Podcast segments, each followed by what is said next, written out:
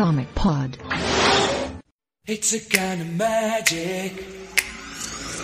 It's a kind of magic. A kind of magic. One dream, one soul, one prize, one goal, one golden glance of what should be. It's a kind of magic. One shaft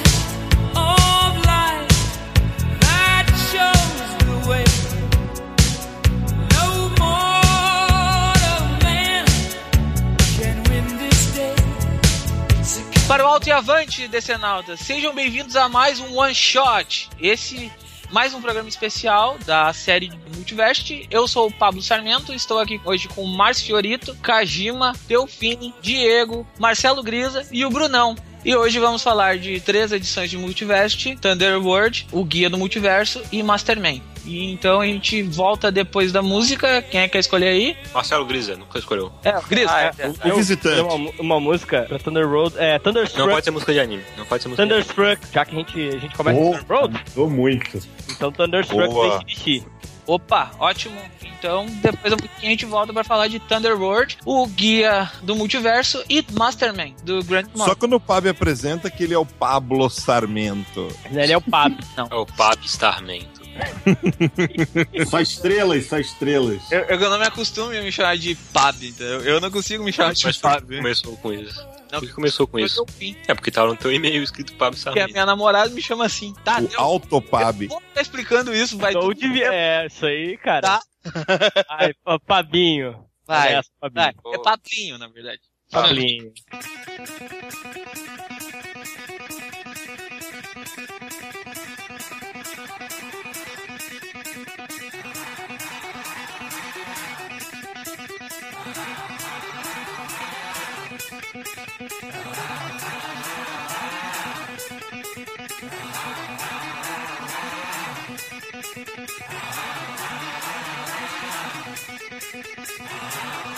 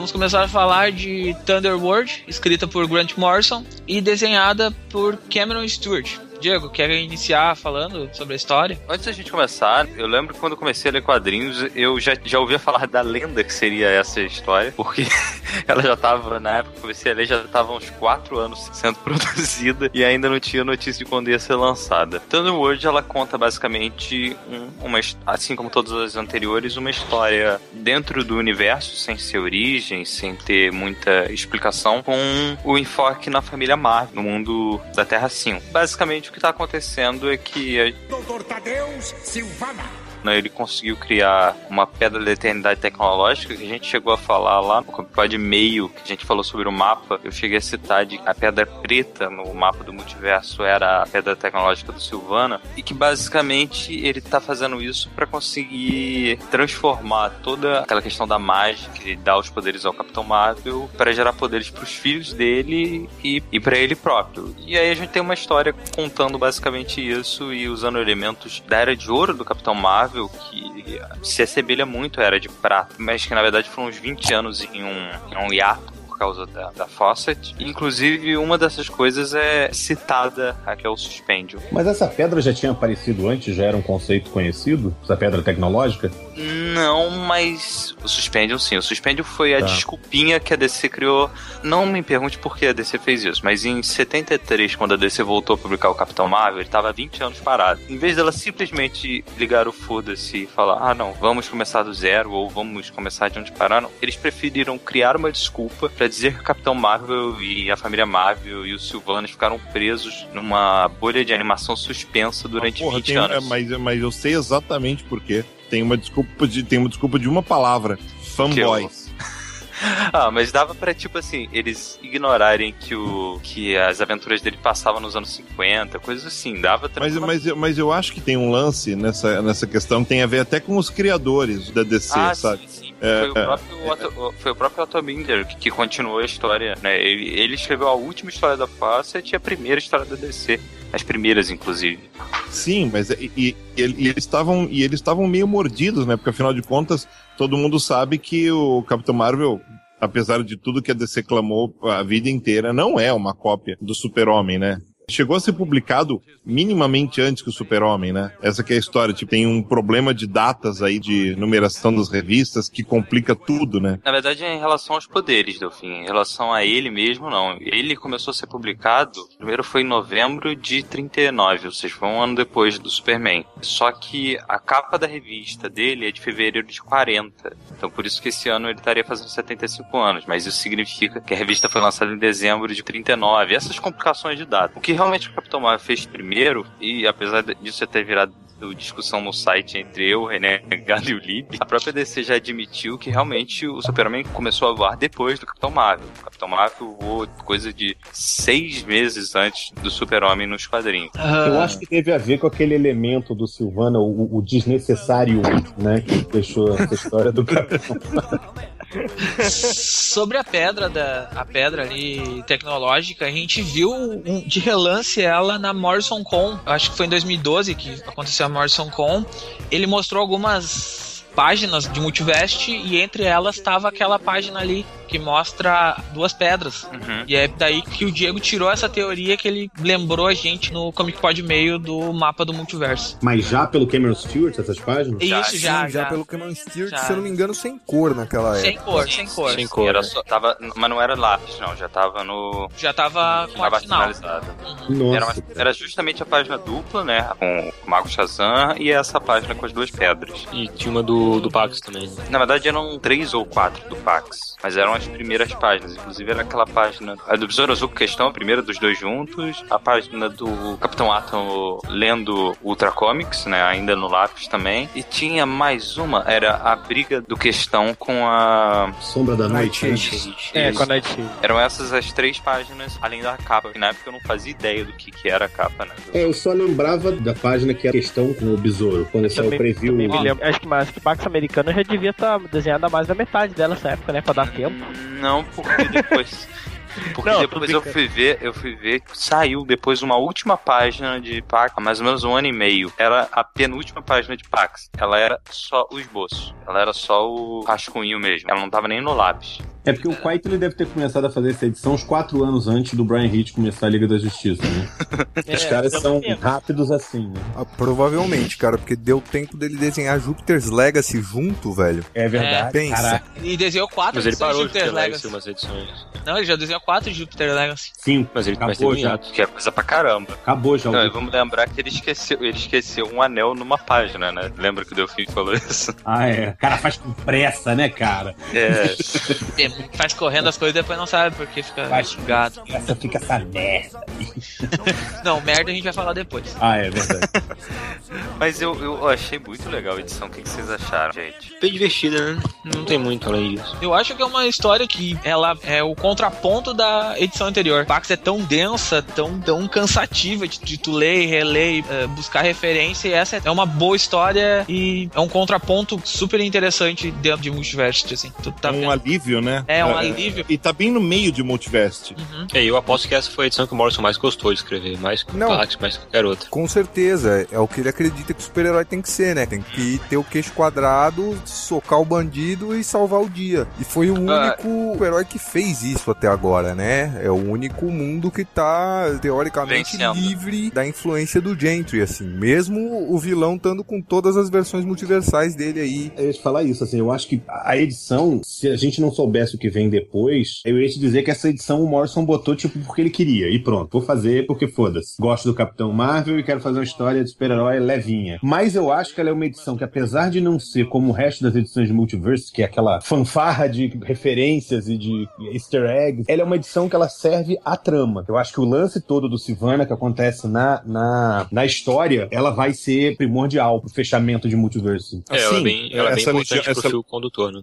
Essa legião, do, essa legião dos Silvanas é, é certamente uma das peças que vai culminar, né? Tanto a Legião dos Silvanas quanto a criação da segunda Pedra da Eternidade que veio pra ficar. Ela não tem pinta de que vai ser destruída, nada disso, mesmo porque no mapa do multiverso ela aparece lá e como uma constante. Pedra do da. Eternidade tem uma referência muito boa no Guia do Multiverso que o Silvanas diz que ela é menor por dentro.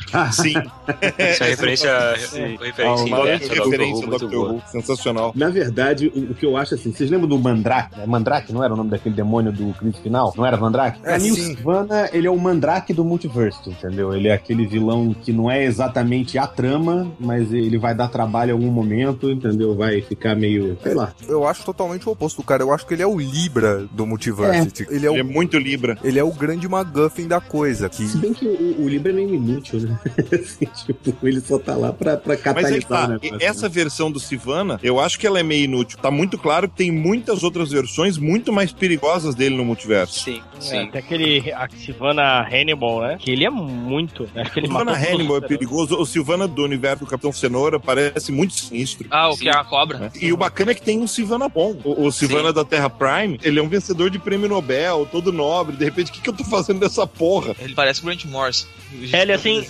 Ele assim é o- Parem pra pensar que o grande, Opa. o grande vilão dessa edição é um careca, hein? É. Por isso que o Marcelo não veio gravar. Tá explicado.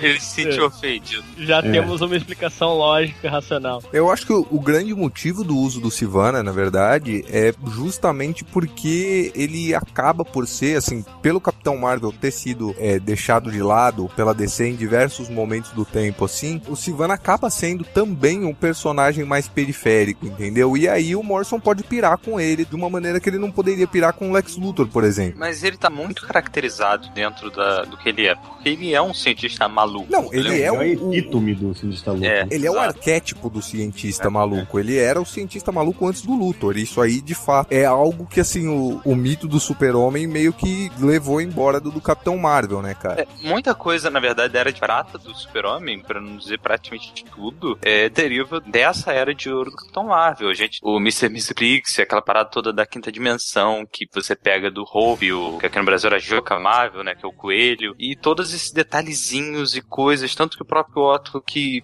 desenvolveu toda a era de prata do Super-Homem, tem muita coisa do Super-Homem da era de prata que, na verdade, é o Capitão Marvel da era de ouro. Diz uma coisa, É, não foi o Capitão Marvel que começou toda a história de transformar? Porque pensando aqui, antes você tinha Mulher Maravilha, Batman, Super-Homem, ninguém transformava, assim, a pessoa trocava de roupa. Mas o Capitão Marvel era o cara que gritava a palavra e, pô, virava sim, outra coisa. sim, entendeu? acho que sim. Eles iam ter os heróis, se não for o primeiro, baseados em mágica. Sim, não, mas eu digo aquela coisa da transformação, aquela. Quem tem todo desenho meio oriental, assim, aquela coisa hora de mofar, aquela coisa bem 10, sem sempre um, um- um- uma, uma ceninha de, do cara transformando, assim, de alguma forma, né?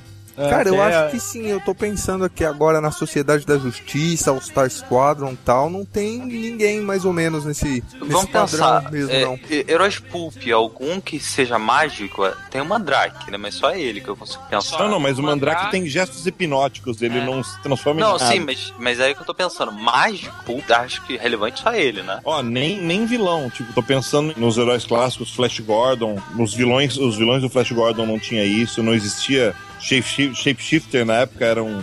Não, não existia esse conceito. Bom, assim, o Alan Scott originalmente, o, o anel era mágico, tinha o espectro, esse pessoal aí, mas assim, Ma- é, Mas o, o Lanterna foi de que mês? De 40 que ele saiu, não foi? Foi em ah, janeiro? cara, eu não sei dizer, eu não lembro nem se, se era 40, velho. Foi, foi, ele tá fazendo 75 anos esse ano também. Eu só, não, eu só acho que é pro meio do ano. É aquele negócio, sabe? Quando ah, um personagem mágico aparece e arrebenta a boca do valão de vender, daí é obviamente todas as editoras vão dizer, aqui tem outro filão e vamos copiar, e vamos dar um jeito. É, América. como, é como se por acaso alguém chegasse e falasse assim: Poxa, esse filme Dark aqui, realista, fez sucesso. Vamos fazer todos os filmes Dark realistas, entendeu? é, assim, O Marvete foi detectado. Ó, Esse é familiar. toca, toca, toca o Marvete aí. Toca a música do Mar- Marvete aí. Achamos. Eu diria mais, é tipo, o um filme, é, é tipo o filme, olha que esse filme engraçado, com, a- com o protagonista fazendo-se de bobo. Que tal a gente fazer um filme igual o Lanterna Verde? é, eles é. fizeram um, um- Ó. Alan Scott, É. ao American Comics 16, julho de 1940. Então é realmente. Júlio. Então ele é posterior ao Capitão Marvel. Só Mas- digo isso, cara. Ok.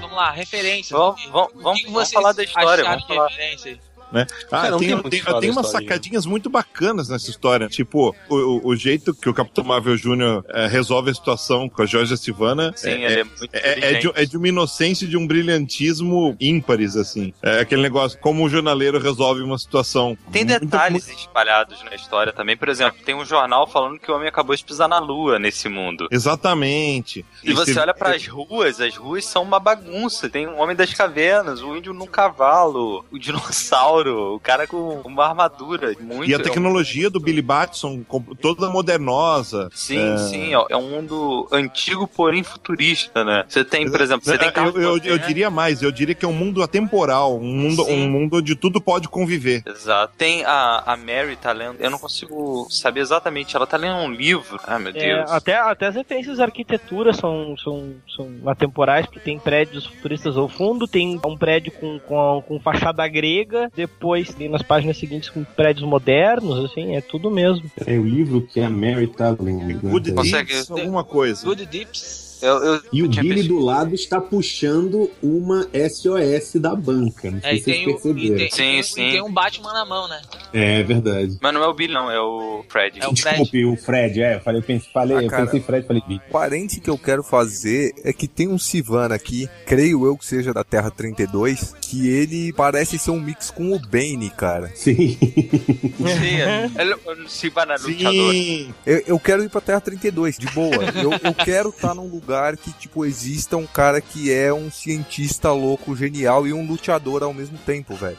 Agora que o Bane foi destransformado de um cara inteligente num, num porradeiro idiota, né? Ele foi, velho? Não, não sei, mas eu nunca mais vi ele usando a inteligência dele, né? Não, não, ele ainda é, é genial e tal, ele só tá ele tá só sendo mais... mal utilizado.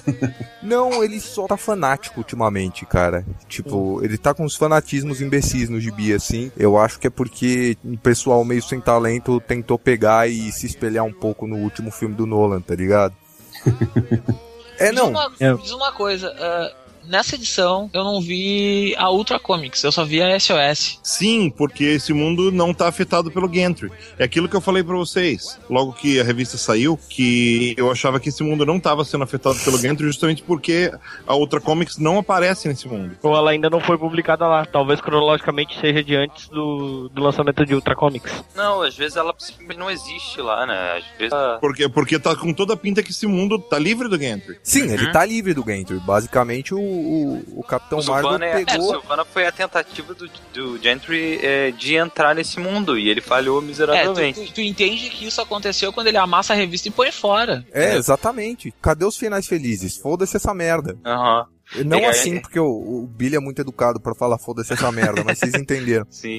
Agora, uma coisa que eu não consegui achar, eu tentei procurar referência. O anúncio que tá atrás da SOS, ele claramente também é uma parada meio era de ouro, né? É. Tanto que ele tem o símbolo clássico da DC e tal. É outra referência a isso. E, por exemplo, um dos balões É do. um anúncio do Superman Syndication, não é isso? Tem Wonder Woman também ali. Uhum. Mas é, eu não sei se vocês repararam que aquela imagem com parallax, aquele I get all uh, out and destroy everything, aquilo não tá na edição original. Aquilo não tá em SOS. Ah, aqueles balões, né? É. Aquele balão balões não. especificamente, ele não tá. Acho que nenhum dos dois. Não? Não, não, Ah, o não, é outro é, só o Billy aquele. falando. O outro é o Billy falando por cima da revista. É, eu fiquei com uma impressão estranha, não sei se eu tô, sei lá. Mas a- É, essa revista parece ter um fim diferente. É, mas eu achei que fiquei com uma impressão depois que a- o mundo do Shazam foi infectado nesse exato momento, entendeu? Porque todos Não, os outros é- mundo eles foram infectados quando alguém lia o- a revista, entendeu? Não, mas aí que tá. Eu, eu acho que o ponto é esse, sabe? Ele olhou assim e falou: Ah, o, o Giant tava virando pra ele falando: Ah, eu vou pegar e vou destruir tudo. Aí, ah, eu não sei, eu não sei, mas pra mim. Ele é, não se deixou infectar. É, ele fala assim, ó, ah, é, eu não, eu não sei, eu não sei você, mas isso me soa como uma grande aventura de amanhã, entendeu? É, se, se, se ele vai estar lá no outro dia pra lutar contra o mal, como não interessa, dias, como ele isso. fez agora, entendeu? É, aí ele amassa, é nesse momento que ele amassa a revista do, do SOS e joga fora. o Capitão Marvel nessa, nessa revista ele, ele se mostra como um grande ícone de esperança pro multiverso, no caso. Eu acho que é isso que a gente acaba vendo, entendeu? Ele sempre vai conseguir derrotar o mal, não importa como. Ele vai chegar e vai derrotar o mal e vai ser heróico. Sim, isso- inclusive, é, na última página você pode ver que assim, é quando sai ele, o, o, o Fred e a Mary voando aqui, cara, tem duas pombas livres, leves e soltas e etc, cara. E o na edição anterior, que era a Pax, que era o completo oposto dessa, cara, é a As pombas pomba mortas. Exatamente, a pomba era usada como stand-in pro Smile Face lá e, tipo, é- era tudo é, aquela questão de, de corrupção da paz, de fim da paz, e as pombas estavam todas morrendo e sangrando. Então, assim, paralelo tá claro, tá ligado? Isso aqui é outra pegada. Eu acho que um outro paralelo em relação a Pax é o seguinte: enquanto Pax foi a prova do seguinte, olha só, dá pra escrever uma história foda usando todo esse estilo de narrativa, toda essa questão de espelhamento e de contar a história de trás pra frente, dá pra escrever essa grande história aqui, olha só, dá pra fazer isso. Do mesmo jeito, o Thunderbolt mostra, olha só, eu consigo contar uma história muito boa sem usar nada demais, sem ter que apelar pra grandes efeitos, grandes plot twists, nada disso. Eu consigo contar uma história de forma simples, de forma sin- singela e usando um final bom. É, acho que uma coisa nessa última página também que fica muito. E, e em- nessa história inteira do Thunder Road é a questão, como até complementando essa história de ser um grande símbolo de esperança para o multiverso, isso reflete, inclusive, a- o lugar em que o Morrison, inclusive em, em Super Gods, coloca o símbolo do raio para ele na, na simbologia acima do S lá da casa de El. Para ele é que a questão da chegada da chegada da magia, o raio que acende, isso é apontado com mais detalhes no, no guia do, do multiverso. Pra Essa mim, a- centralidade do símbolo.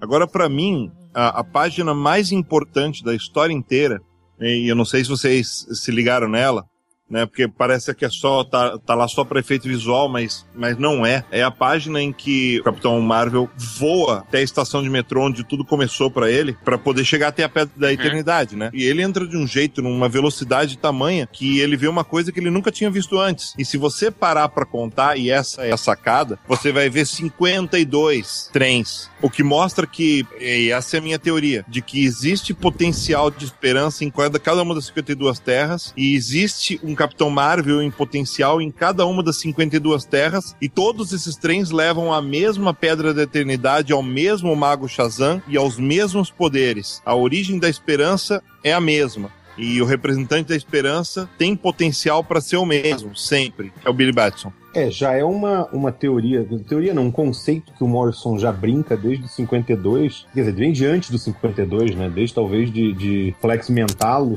que você tem que descobrir a palavra que- na vida que te transforma num super-herói, entendeu? Ou seja, então, teoricamente, em qualquer mundo você teria é, é, um Capitão Marvel em potencial. Ele só teria que descobrir a palavra. Não sei se seria Shazam. Mas é que nem o final de 52, onde ele deixa o, o Black Adam sem saber. Não, no final de 52? O Black É Adam no final fica- de 52. Final de É, que 52. ele fica perdido sem saber a palavra pra transformar. É. É no final de É, 52. Terceira Não, Guerra não, é- Mundial é, saiu como Taim, Mundial. né? E vira depois que ele. que ele. Milk Chocolate Egg é a palavra. Olha só. Capitão Mas- Marvel mas- Trollador.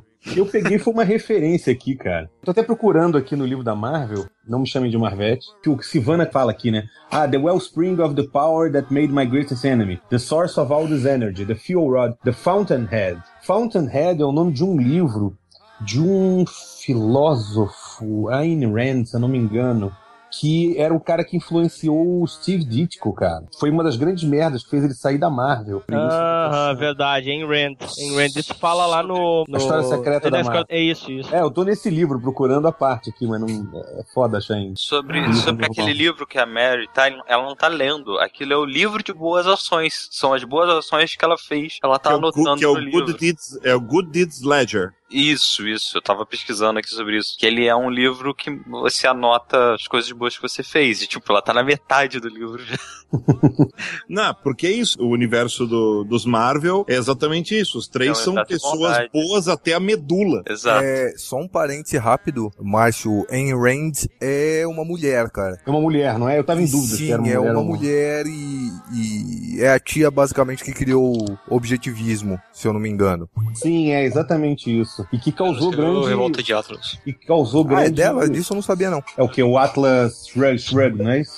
Isso. Em inglês, é. E É é o nome do, escrito do livro dela é o The Fountainhead, né? Ele Shrugged é muito mal escrito, cara. Eu comprei o box por 9,90 no Submarino, que tava em promoção, e não consegui terminar o primeiro livro, é muito ruim. Uma outra coisa, assim, que, que eu também reparei é o seguinte: é, o grande conflito dessa revista é a questão da magia contra a ciência. Eu que acho- basicamente é aquilo que é singelo, né? Por exemplo, ah, por exemplo, Capitão Marvel é mágico. Ponto. Você não precisa explicar. Aquela parada de ninguém precisa saber é, Quem é que troca as rodas, né? Exato, a Parte mesma nova. coisa. É basicamente isso. Enquanto você tem a ciência, que é, ah, qual soco é mais forte, o do Hulk ou do Super-Homem? Não importa. Esse é o ponto. então, Se você tipo, está discutindo isso, você é um babaca, né? Isso, isso se resume à mesma palavra que o Delfim falou no começo do podcast. Fanboy. Exatamente. É duas coisas. Primeiro, obviamente, é do super-homem.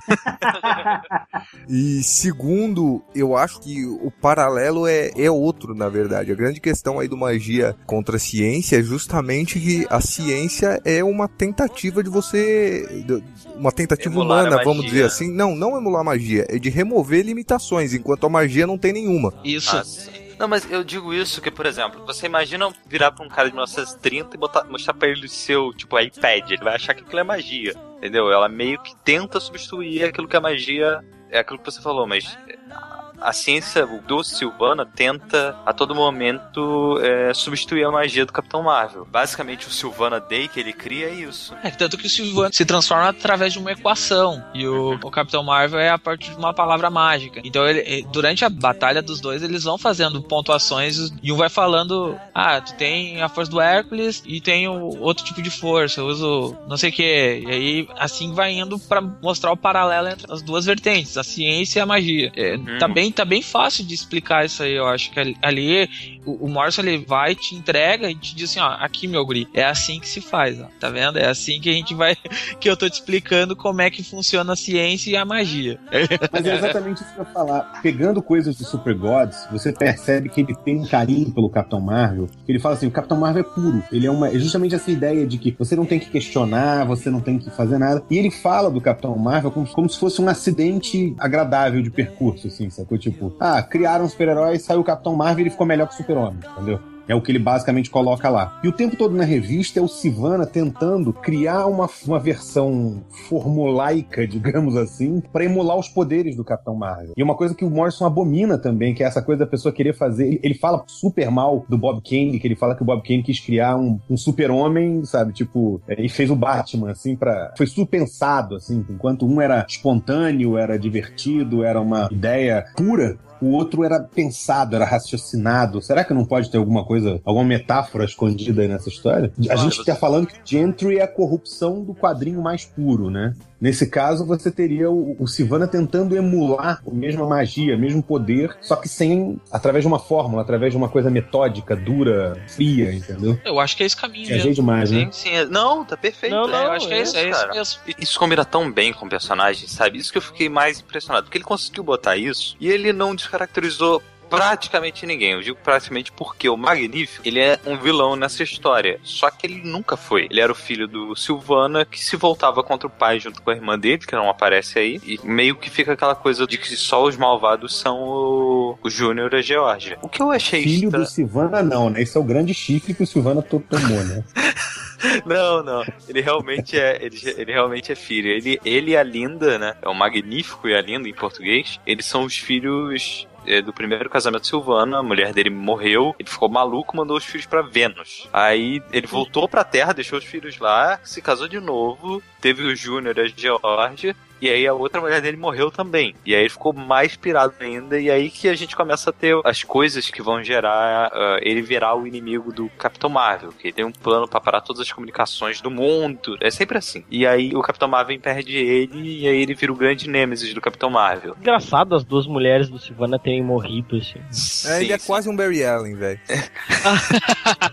Não, mas na verdade, na verdade ele tentou de tudo pra salvar as duas e não conseguiu. Ou seja, ele foi vencido. A ciência dele não foi capaz de salvar elas. Nenhuma das duas. Então ele ficou completamente pirado. E por isso que ele é um cientista maluco. Mais alguma coisa pra botar ainda? Só pra finalizar, algum parecer final dessa edição?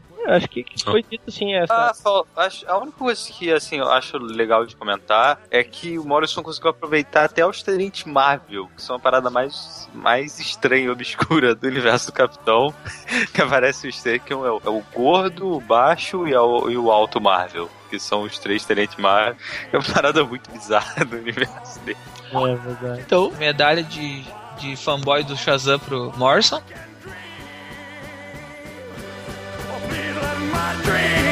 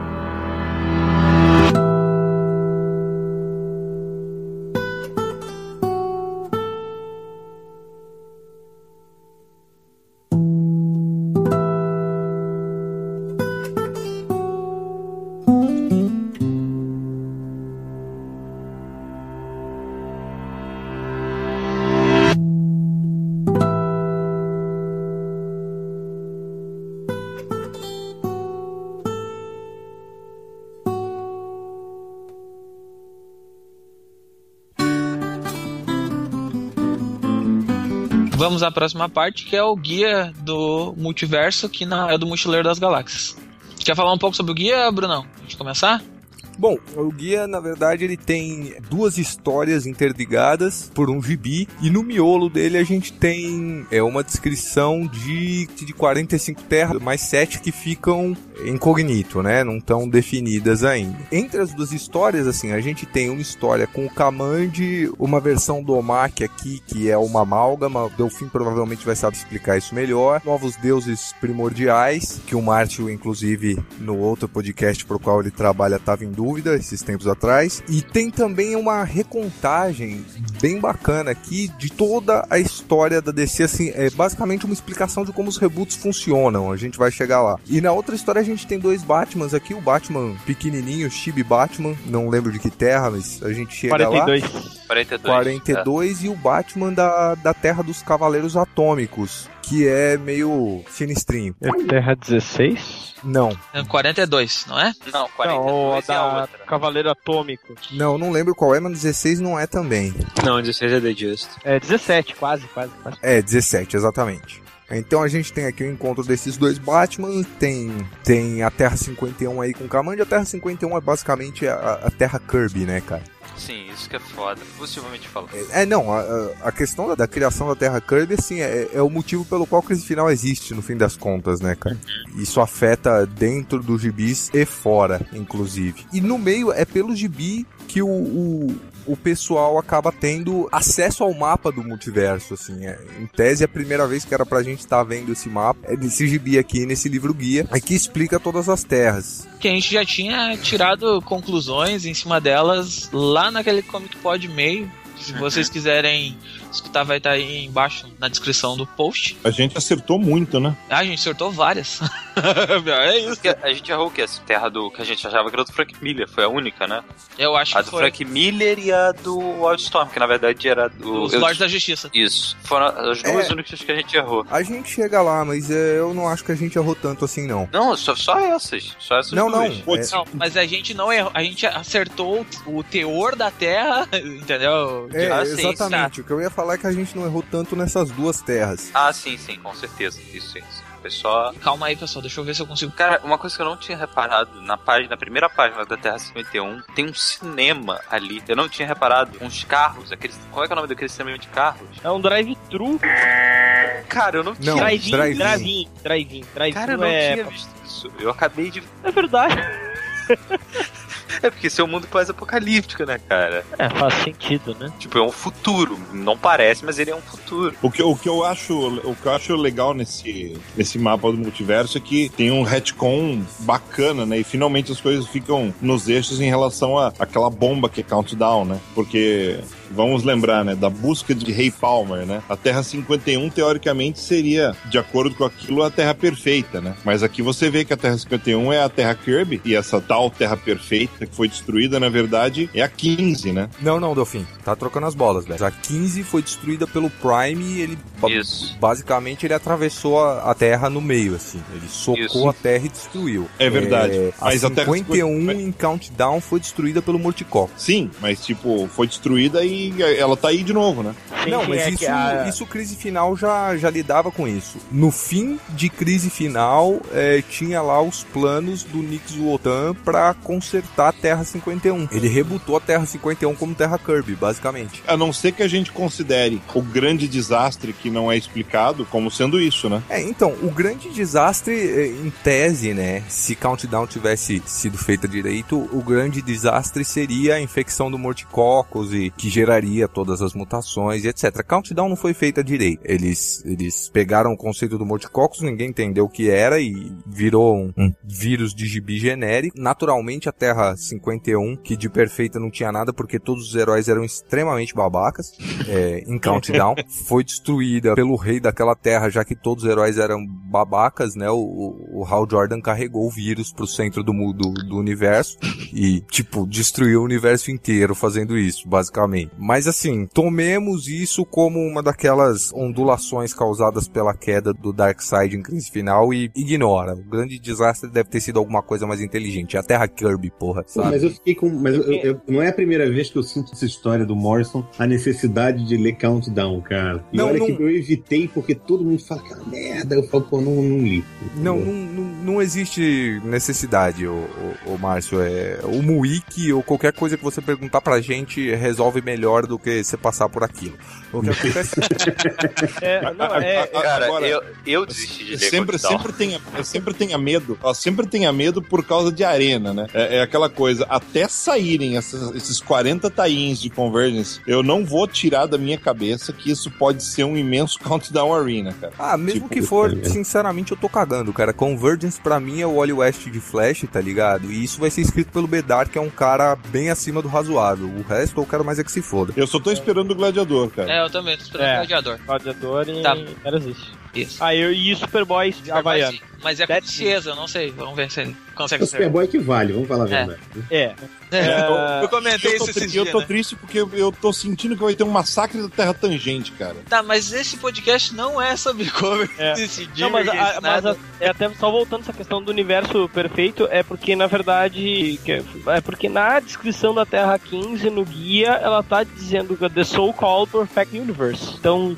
Ela é considerada o universo perfeito e a Terra 15 considerada, pelo menos nessa descrição fornecida pelo Morrison. Pois é, é, é- mas é por isso que eu tô falando, sabe? É, que só sobrou o Cosmic Rail, que é a bateria do Lanterna. É, a Terra 15, quando ela apareceu em, em Countdown, e eu não sei o quanto das ideias do Morrison eles usaram pra Terra 15, mas a Terra 15 era uma Terra legado que tinha dado certo. O Jason Todd era o Batman, a Mulher Maravilha era a Dona Troy, se eu não me engano, o Zod, Zod mesmo era o Superman, Sim, e, sim, e por aí vai. E o Prime destruiu no soco, cara. Não tem Sim, porque ele falou, ó, falar. não pode ter um, um outro Superboy. Aquela, aquele mimimi dele de sempre. Só pode haver um. É, ah, você não é Superboy de verdade. É, aquela coisa Eu sou, eu sou mais Superboy que você. Exato, exato. Eu, Cara, eu, eu Nossa, gosto, eu gosto, gente- a única eu gosto coisa que ele dessa sabe edição. fazer é dar soco, né, cara? Puta Sim. que um pariu. Eu gosto dessa edição aqui porque ele explica os reboots todos em três páginas. Sim. É muito bom explicar para as pessoas, né, cara? Olha só, Cara, eu quem entendeu pessoas aqui? Olha, Eu é, sei que as pessoas odeiam o Prime, cara, mas eu, eu gostava tanto dele justamente pelo fato dele ser extremamente escroto, sacou? Porque Pena, eu ele é um não- leitor chato, cara. Ele é um leitor babaca, sabe? É, não, eu não, eu não odeio Leitor. ele, eu tenho pena dele. O Prime Não, é, a, não, cara. é a perso- personificação do Jones dentro do, do multiverso. Meu problema com o Prime, vá lá, cara. Conceitualmente, essa ideia de colocar o leitor chato como Superboy Prime é genial. E o Jeff Jones A mandou. melhor frase pra mim era aquela do Aquaman, sabe? Tipo, Aquaman com espada? Aquaman nunca usou espada, entendeu? Sabe? Tipo, é, é o próprio fanboy de fórum, cara. É, então, não, sim, isso é genial, cara. Meu problema com o Prime é que eu acho que ele durou muito mais do que ele deveria ter durado. E, É, isso pode ser. e tem um ponto em que, assim, o Jeff Jones, ele começa a fazer muita merda e ele começa a colocar na boca de todo mundo que reclama dele e ele começa a colocar as coisas na boca do Prime. Entendi. E, Ele vira o, É, não, então, o- tipo, a rota de escape do Jones, né? É, pois é, e aí o, o, o Jones para de usar o Prime como um X-Spy pro fanboy chato no geral, o fanboy realmente chato, e começa a usar um X-Spy pra, tipo, mandar tomar no cu todo mundo que critica ele, velho. Isso numa época em que o Jones tava fazendo muita merda. Então, de novo, é um personagem que durou muito mais do que tinha que ter durado, cara. Ele não tinha que estar lá em Countdown, ele tinha que ter ido pras picas no fim de Crise Infinita, no máximo depois da Tropa Sinestra. Não ter durado o que durou aí, não ter ficado aí até 2011, velho. Até Pelo menos porque. na, na Tropa Sinestra ele tinha algum sentido, né? Dar o pau no antimonitor, né? Sim, entre outras coisas. é, é, na Tropa Sinestra ele ainda tinha lá seu, Charme. seu valor de ameaça, Sua função. cara. Tá ligado? Sua Sua função. é, é, foi um negócio, tipo, pouco tempo depois da crise infinita, assim. Ele era uma ameaça tangível pra aquele universo ali. Depois disso ele virou um. Ah, você tá falando mal de mim, que babaca que você é. Deixa eu colocar a sua voz aqui no cara irritante. Tá, uma coisa aqui nesse, nesse que, eu, que eu tô meio perdido aí. Existe só uma manifestação do, de cada personagem do quarto mundo dentro do multiverso ou isso foi paspica com essa Não, edição? eu, eu acho que é o seguinte: a Nova Gênesis, assim como Apocalipse, Apocalipse. tem apenas um deles. Agora, existem reflexos deles que podem aparecer no, no multiverso, como foi o caso do Senhor Milagre da Barda na Terra 2. É, não, porque eles aparecem em E Terra o 2. Godhead? É, e tem o Pai Celestial e o Orion na série da Mulher Maravilha do Azarela. Porque é a- tem uma parte da, da Mulher Maravilha que ela viaja e vai pra Nova Gênesis, entendeu? Aí ela conhece aquele Pai Celestial mais jovem, com um estilo mais, vamos dizer, militar, assim. E aí, Mas será que ela vai realmente pra Nova Gênesis? Essa é a questão, né? Ou, ou é um reflexo de Nova Gênesis? A gente já fica meio, meio bronqueado. E o Bruno falou bem, Godhead também tem aquela, aquele Paranauê lá com o Kyle Rayner e o, e o Pai Celestial. É, parou, parou, parou. O que acontece é o seguinte: é, os novos deuses, como todos os outros deuses, eles estão fora do mapa do multiverso, assim, estão fora, é, além da parede da força de aceleração. Então, entende-se que, como todos eles, é, é, exista apenas uma versão que interage de formas é, diferentes com cada universo, porque segue as regras de todos aqueles universos, certo? Até aí tudo bem. O que acontece é, apesar deles seguirem as regras de cada um dos universos com os quais eles interagem, no caso dos novos deuses especificamente, porque eles é, representam é, aspectos mais complexos, não é um negócio tipo Hermes, que é o deus da velocidade, não, a gente tem tipo o Orion, que é o deus da raiva justificada, personificação do soldado, entendeu? Eles agrupam conceitos mais complexos. Entende-se que, no fim de crise final, os novos deuses primordiais, o que seria realmente a vontade dos novos deuses, foi exilado na Terra 51. E apesar deles ainda conseguirem se manifestar em outros universos, agora eles são tão influenciados pelos universos, essas sombras deles que se manifestam nos universos são tão influenciados pelos universos nos quais eles estão se manifestando, quanto eles influenciam tais universos. O Darkseid que está escapando aqui nessa edição, ele basicamente está tentando de novo é, é, reconstruir o Godhead que eles chamam, a cabeça divina, de todas essas sombras, de todas essa, essas emanações dele próprio, entendeu? Ele tá tentando fazer a vontade dele ser suprema, de novo, é influenciadora, nunca influenciada pelo universo. Ele tá tentando voltar a ser o verdadeiro Darkseid, coisa que ele ainda não é, e nenhuma das versões dos novos deuses que a gente vê é, nem mesmo essas da Terra 51, que são versões enfraquecidas. Ah, agora sim. Então não deu. entendi porra nenhuma. Quer dizer, entendi, mas é, é- é uma viagem do caralho, entendeu? Sim, é uma viagem do caralho, cara, mas assim, É o Kirby, né, cara? O Kirby. é, é, a ideia toda do quarto mundo que o Kirby criou é que ele, ele era pra ser uma sequência do. De uma história do Thor, né? Do Ragnarok do Thor, quando ele tava escrevendo. é mais é que a ou menos, viu, a Marvel tá meio pau no cu, né? Então. É, eu tenho. Meio. Eu tenho meus poréns com essa história aí. Um dia qualquer, num redação, a gente vai a fundo, porque eu nem tô preparado mentalmente pra isso, velho. Gente, o que, que vocês acham da, da virada dos personagens de Little Gotham? É surpreendente. Ah, do caralho. Bem interessante como assim, na primeira página, o Morrison faz a gente ter uma pena deles, assim, a gente ficar, não, cara, não com eles, cara, não. Mas você ficou com pena deles na primeira página, cara. Eu fiquei na última, velho. É, na, Na última, claro, na hora que a o Batman olha pro braço, assim, cara, foda. É, Não, acho você que simpatiza em com ele ambas. naquela página que ele tira o capuz, cara. Na hora que ele tira o capuz e tem o olhinho dele tipo gato de botas. Ele é um personagem de anime, né, cara? Sim, aí, aí de repente você vê as coisas vão acontecendo, nossa, é, é, é terrível. Não, Na e- verdade, o Morrison é assim, o morde a sopra, né? Ele te mostra o, o Thunderworld, tudo bonitinho, entendeu? Na, na, na coisa seguinte, ele pega o universo todo infantilzinho, assim, e aí pisa em cima. Tipo, de, infa de é, infantil mata não tem nenhuma. Essa, essa, essa falar da última página não é um negócio, né? Vocês morreram antes e vocês vão morrer muitas vezes mais antes de eu acabar com vocês. É, veja quanto minha mão é vazia. Aliás, quem é esta porra? É, quem é? Porque não é um Quem Nicotan é, é, mas essa é, essa é a questão do guia do multiverso. Quem é a porra da mão vazia? que é o grande, que é o grande inimigo, a mão por trás do Gantry. Quem será essa porra dessa mão? É isso que o Morrison tá guardando pra gente em Multivest a última edição. Será que Então- o Brunão tá certo e a mão vazia é o Jeff Jones? Ou então a- o Marvel Wolfman que criou a crise nas infinitas terras? Eu, eu teorizo que não, ok? Eu duvido também que seja, mas... É, Não, o que a gente pode entender dessa mão por enquanto é só o seguinte: é a mão que tira, velho. Na É. crise nas infinitas terras, a gente vê a mão da criação. O Jones, inclusive, tentou reticonar que era o Crona. Graças a Deus aquilo não pegou. É, Mas e agora pode ser, né? né? Mas E é, se agora essa porra for o Crono? qual é a grande questão? A questão é que a mão da crise nas mão é infinitas terras era a mão direita. Essa mão é a mão esquerda. Aquela é a mão que cria, essa é a mão que destrói. hum, Eita porra. Tá, mas essa mão é azul. E se meterem o Crona de novo nessa porra? Mas aí é o Morrison explicando. é, mas aí, aí pode.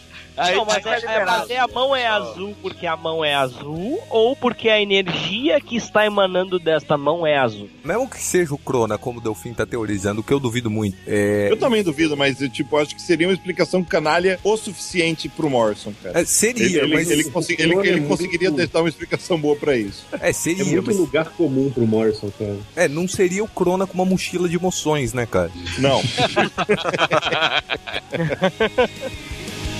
Vocês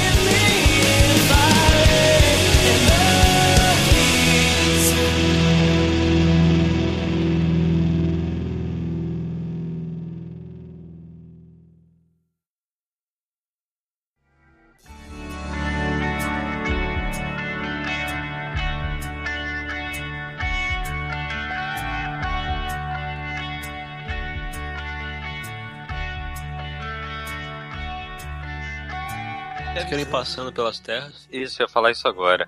Isso, vamos dar uma passada rápida. Passada rápida pelas terras, vamos lá. Terras, terras, terras. Ah, o Flash já fazia isso desde Crise em 2000.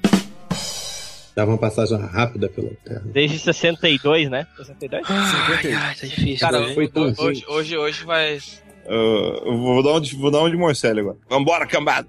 Então vambora, cambada. Seguinte, Terra Zero. Terra Zero é É, um é site. o site que ultrapassa a quarta barreira. Exatamente. E no mapa do multiverso, a Terra principal ou os Novos 52, basicamente. Mulher Maravilha na frente da foto porque ela fica melhor na foto que Sapenó. Terra 1... Essa arte é do Terra das. Não, é do. Brett Booth. Não, do Brett Ainda Booth. bem que não. É muito triste, Ele né, não sabe cara? fazer a Mulher Maravilha Não, eu- segurar eu- o laço. Eu, eu preferia que fosse Jim Lee nessa página, na boa. Ah, o laço é mágico, velho. Foda-se. É tipo o casamento do Aranha. O, o, o bacana é a descrição, né? Nada aqui é certo. Tá, vamos pra próxima. Terra 1, Terra das Graphic Novels. É a terra das graphic novels. É... O Morrison já falou que essa terra ainda é recém-criada, então a continuidade dela ainda não, não assentou, ainda não deu liga. Justamente pra quem mimizar que Titãs não combina com Super-Homem, por enquanto. Terra 2 é a Terra 2 que a gente tá acompanhando nos 952, né? Que já tá sendo, Exatamente. tá sendo destruída nesse momento. Se vocês estiverem ouvindo isso, ela tá sendo destruída. Terra Foi esse 3 mesmo. Terra 3 Já continua foi. sendo a terra do sindicato do crime. já foi destruída também. Já- É, já foi. Mas vem cá, aquele papo, quando o Morrison escreveu Terra 2, isso foi retconado virou Terra 3, é isso? Ninguém fala mais nisso, é isso? Não, não, não, é, não, não. é, na verdade é outra Não, terra. É outra É, terra, o cara. Terra- É outra ela terra. É, ela é a Terra 2 que ele escreveu. É do ela universo uma- do antimatéria, velho. É do Ela- universo é do isso, antimatéria mas- tem Exatamente. Ward no lugar de lá. Ela é, pré- ela é pré-crise infinita? É, É. Ele é ela é crise pré-crise Então é infinita, com pré-crise certeza. infinita, é, é- é apenas Ela, ela, foi, ela foi o primeiro sinal de um multiverso que não era um Elseworld. Vocês No estão DCU, complicando demais, cara. Porque ela era pré-crise infinita, sim. Ela continuou existindo depois da crise infinita, junto com a Terra 3. Se vocês quiserem ver aquela Terra 2 que o Morrison eh, escreveu, vocês comprem a edição, arranquem a página do mapa e virem ela ao contrário. Ela tá atrás, tá? Desencana. Segue! Terra 4. Terra 4 é a Terra Charlton. Terra Charlton. Pax Americana, a gente já Pax. Americana, não aguento mais falar em Pax. Terra 5. É, então. Então, Marvel e sua família. Isso, Falamos agora há pouco. Terra 6. Terra 6, é a terra do Stan Lee. É a terra do Stan Lee criando a DC. Terra 7. Terra da Marvel. Terra Ultimate Marvel. É, Terra Ultimate. É, Terra Ultimate Marvel, basicamente. Da onde É. vem o Thunderer. Terra 8. Terra meio meia da Marvel, no caso seria. Exatamente. Terra 9. Terra Tangente. Terra nova é tangente. Pra alegria do Delfim. Tangente, é. E da minha também, porque Terra Tangente é legal pra caralho. Minha também, porque também acho foda, tá? A gente é foda. Legal pra caralho. Terra 10. Que nós A vamos gente vai falar. falar daqui a pouco, Terra 10. Então, Terra 10, Terra X, já vamos chegar a vocês. E com uma arte muito mais bonita, né? Terra, Terra 11, nazista. Terra 11 é a Terra que muda os sexos. Quem era homem é mulher, quem era mulher é homem. E finalmente Inclusive, um deram dos Silvanas. Um design decente pro Wonder Man, né, cara? É verdade. É, Ah, eu porra, acho que ele tá- devia estar só... Wonderos, é Wonderos Man, porque o Wonder Man é o Magnum, né, da Marvel. Mas Tudo bem, é- é- mas é, é porque ele foi o Wonder Man no, no- Não, na run por Ray Palmer lá. Tá, sim, porque é eles já mudaram pra... Deviam- Acho que por sacanagem deviam vestir esse Wonders Man como a Mulher Maravilha se veste na nossa terra. Seria. Terra 12. É a Terra do Batman do futuro. É, é, na verdade é a terra do, do universo animado. Ela É, só tá um pouquinho à frente no, no tempo, mas é, é a terra do universo animado, da Liga da Justiça Sem Limites, do É Batman. É, é o Team Verso, basicamente. A gente só tá enxergando ela num recorte da época do Batman do futuro. Exatamente. A impressão minha ou esse Flash aqui, eu não lembrei do desenho. É, Não, não, ele ele não é tava no desenho. ele é Ele apareceu no Mas ele é meio ticano, assim, ele parece Ela, um... é menina. Ela, é ela. Ela. Ela é negra. Ela é É negra. Danica É. Williams Danica, e ela é isso. fodona, cara. Sim, Aliás, série é muito quem, foda, quem fez cara. essa arte, que arte de bosta, hein? Pois Sim, é, pensei a mesma é. coisa. O Jake Wyatt, tá? O desenho da Terra 12, o desenho Ah. feio. Terra 13. É a Terra Amaldiçoada, vamos chamar assim. 13 horas, 13 meses. Terra É, ódio. o- é o Etrigan. A Terra 14 é a primeira, da, a primeira dos Sete Mundos Desconhecidos, que tá criado na Câmara Interior dos Sete, Sete monitores magos. Isso. dos Sete Monitores Magos. É, pra um propósito misterioso que ainda não foi revelado. Sete monitores magos. Pense nisso. Eu, eu fiquei pensando nos sete monitores magos. Seria- será que eles seriam super representações de cada um dos sete arquétipos da liga? Meu Deus do céu. É, eu pensei a mesma coisa, cara. Eu pensei a Uhum. mesmíssima coisa. Olha aí, ó. Terra 16. engraçado A da. teoria Terra 15. conjunta Delfim Brunão não é pra deixar pra lá, Não, não. e mais, mais uma coisa só em relação à Terra 14 que é curiosa, que é a única dessas terras misteriosas que ela não tem um arco em volta, assim, dois círculos se encontrando. As outras não são assim. Então, se vocês estão assistindo uma série de televisão que tá passando no Space, ela chama Continuum. A história é o seguinte: uma policial que volta no passado junto com um bando de bandidos que querem mudar o passado, e em um determinado episódio da primeira temporada, um, um descendente de um desses bandidos é morto à frente do cara e o cara não some. O que dá, o que dá para teorizar que dois eh, universos, dois contínuos paralelos estão sendo criados e convivendo simultaneamente. É, é, então dá pra gente poder teorizar que essa Terra pode parecer a mesma coisa, porque o símbolo é representativo, é um diagrama de Venn, na verdade. Né? Se eu disser que eu vi É. o olho, é um pouco demais? Eu acho que aí eu, eu não sei, eu não vi. Eu acho que não. Acho que aí não. Eu não sei. Foi a primeira Acho coisa que eu vi, isso- vida. Acho que isso tá mais com uma terra que tem uma dupla possibilidade po- e pode ir pra um lado ou pra outro. Também, talvez por isso ela seja um dos mundos desconhecidos e que tá guardado. Ela é uma terra meio Só lembrando que a 14 é a terra oposta ao mundo bizarro. 14 Olha é o que. Ah, é verdade. Ela é a que a gente supôs que é a terra perfeita. Ah, verdade. Tá. Cadê ser a terra do All-Star Superman? Vai ver. Ah, se for eu vou ficar muito faceiro. Terra 15 é a terra que nós já debatemos um pouquinho. A terra foi destruída pelo Prime. A única coisa que sobrou da Terra 15 é uma bateria destruída de Oa que está espalhada em algum lugar e eles chamam de uh, o Graal Cósmico. Terra 16 a gente viu em The Just. Terra 17 é a terra dos Cavaleiros os Cavaleiros Atômicos. Terra 18 é a terra que o Bruno não gosta. Eu, eu não, velho. Eu odeio faroeste. Cara, é, ma- mas, é, mas é basicamente Justice Right. acharam, acharam um canto pra botar os Cavaleiros da Justiça. Parece bem bacana. A Terra tá no século XXI, mas ela tem áreas de século XIX. É, é o faroeste Chief, moderno. Ele, Super Chief é aquele mesmo Super Chief que aparecia em 52, com a cabeça de bisão. Uma versão dele. É. Então, é Porra, mesmo. cara, ele É. tinha que entrar pro universo normal e virar o, o análogo do chefe Apache, vai, sério mesmo. É por aí. Não. Just say. Super entendeu? Chief não é análogo do chefe Apache. Análogo do chefe Não, Apache na terra tipo- principal é o Corvo Manitou. Puta que pariu. Nossa. É o Corvo, cara? Não, eu me amarro no, pra caralho naquela Liga da Justiça Elite. Me amarro pra caralho, mas Cê- É, o Corvo Manitou? é sim, ele inclusive fala aí no Ktu que fica gigante, velho. Porra. Hum, Olha aí, Terra 19 é a Terra Steampunk desse mundo. É a Ah, terra onde- do Gotham by Gaslight, né? É isso. Não Exatamente. só, não só. Essa terra é Não- amálgama de todos os É os é, é Elseworlds. que cabiam nessa temática. Então a gente tem tanto a Mulher Maravilha de Amazônia, que é um, um Elseworld, quanto o Batman do Batman by Gaslight, que é outro. É, o Morrison juntou tudo que se encaixava no mesmo tema nessa terra. Ele Esse, fez isso esse com várias Flash terras, é de algum lugar? Esse. essa Não lembro dele, cara. Não lembro dele. Ele é o Accelerated Man. Ele cabe muito bem aí. Tá, tá muito Eu legal. acho esse que o design dele é perfeito porque ele tem botas amarelas. É, e, o- e o Concordo design, e o design do homem encolhedor também, tipo, bem. Esse tipo de capacete. Steampunk, né? É, é steampunk total, é a terra steampunk. É a melhor Eu definição. olho pra isso e só penso em Planetary, cara, mas tudo bem. Não sei porquê. É um mundo estranho. Terra 20, a terra do SOS. Isso. Terra 21 é a terra da Liga da Justiça. Como é que é o nome? Do- Nova, Nova Fronteira. Nova do Fronteira. Darwin Nova. Fronteira. Frontier. Agora, o cara que tá ali atrás. É porque eu ainda não li a fronteira. O cara que ali atrás é aquele do Watchmen ou. Não, é o. É o Aço. É o John Não é Harris. o Ah, Who the tá. Justice. É, é o John. Harry É Harry. mundo. Ah, tá. É, é- é que ele, é que ele tem essa coisa de Hood Justice, mas é porque o John Harry, na lenda original, ele foi um escravo que foi enforcado, mas ele escapou. E ele usa a forca como um símbolo de que é, a liberdade pode ser conseguida. O martelo também tá na lenda. Então É, é, Essa, essa arte do Darwin Cook ou é alguém imitando Essa- o Darwin Cook? É o Darwin Cook. é o Darwin Cook é, É. foda, né? Felizmente eu vi recentemente que ele é um cu pessoalmente, mas eu continuo achando ele muito foda. Eu também. O que é bom, todo mundo gosta, né, cara?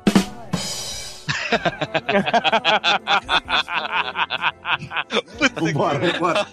Terra 22 é a terra do reino do amanhã. Sim, foda. Terra 23 Pula. a gente já viu em Action Comics 9. E Terra Multiverse 23, é de- Terra 23 é quase a Terra da Cota, na real, né? É a Terra da Vem cá, Cota o da Batman é DC. branco nessa imagem. Sim, e, e eu vi uma teoria sobre isso, eu preciso falar ela rapidinho, que talvez esse Batman seja o Batwing dessa terra.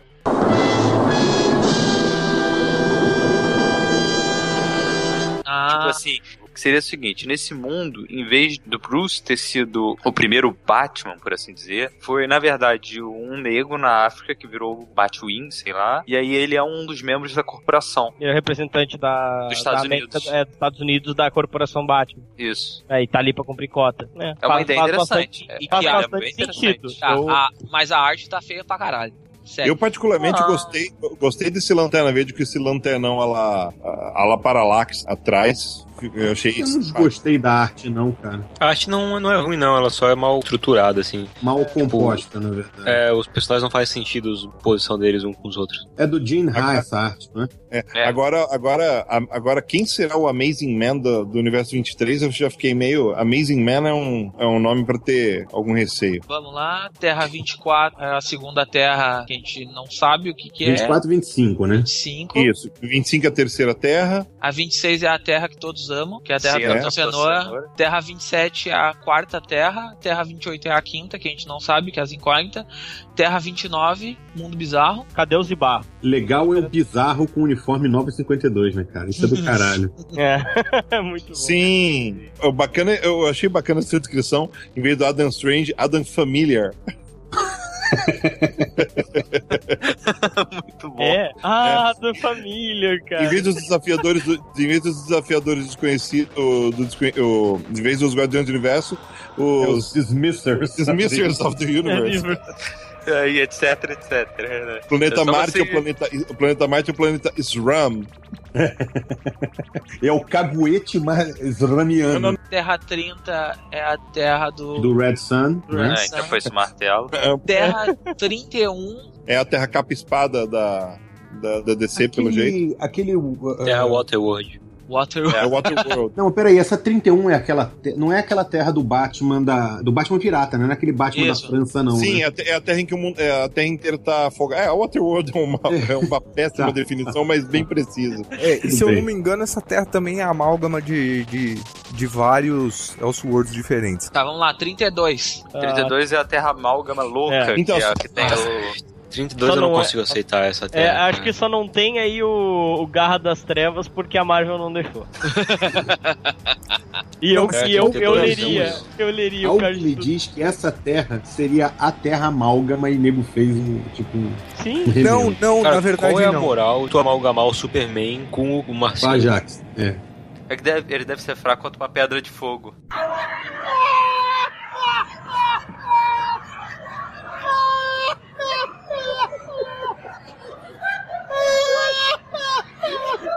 Ah, ué, são dois caras muito poderosos. Dois caras muito poderosos, duas guerreiras, dois solitários. O, o- o Flash Ah. pode, pode nadar super rápido agora. Ó, que dois, dois caras com grande força de vontade. Taram um casal numa pessoa só. Não, na é verdade, caso da- você falou dois caras com, com muita força de vontade, é o seguinte, essa terra ela é baseada num Elseworld que tratava do Batman como lanterna, Bruce Wayne, na- no caso, né? Como lanterna Sim. verde. Eu- Era o cavaleiro mais sombrio, se eu não me engano. Sim, e aí o Morrison Maneira, maneira pra caramba. extrapolou pra ter várias amálgamas na Terra, já que tinha o Batman e o Lanterna Verde num personagem só, vamos fazer vários. Tem sua é lógica, mas esse-? Mas o lado bom é que não perde esse conceito de amálgama, cara. Eu acho bacana. É sim, mas Flash e Aquaman é meio foda, né, cara? Ah, mas, é- mas é Mas- só. Mas, tipo, foda não é nem a mistura, foda esse uniforme ridículo. Ridículo. Cara, que juntassem, que juntassem o Flash com o Electron, sei lá, cara, entendeu?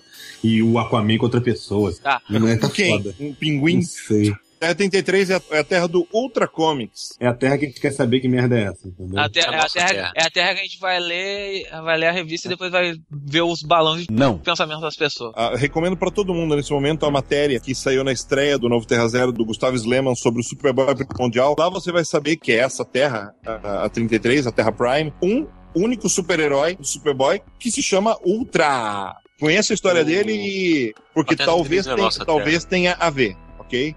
Eu só Fiquem sei de que tem uma galera nessa imagem olhando pra costura do saco do Ultraman.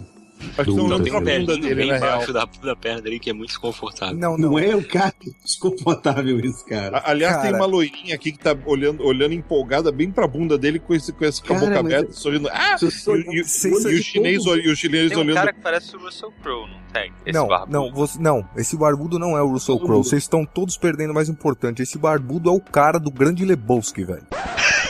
Eu, Jeff Bridges.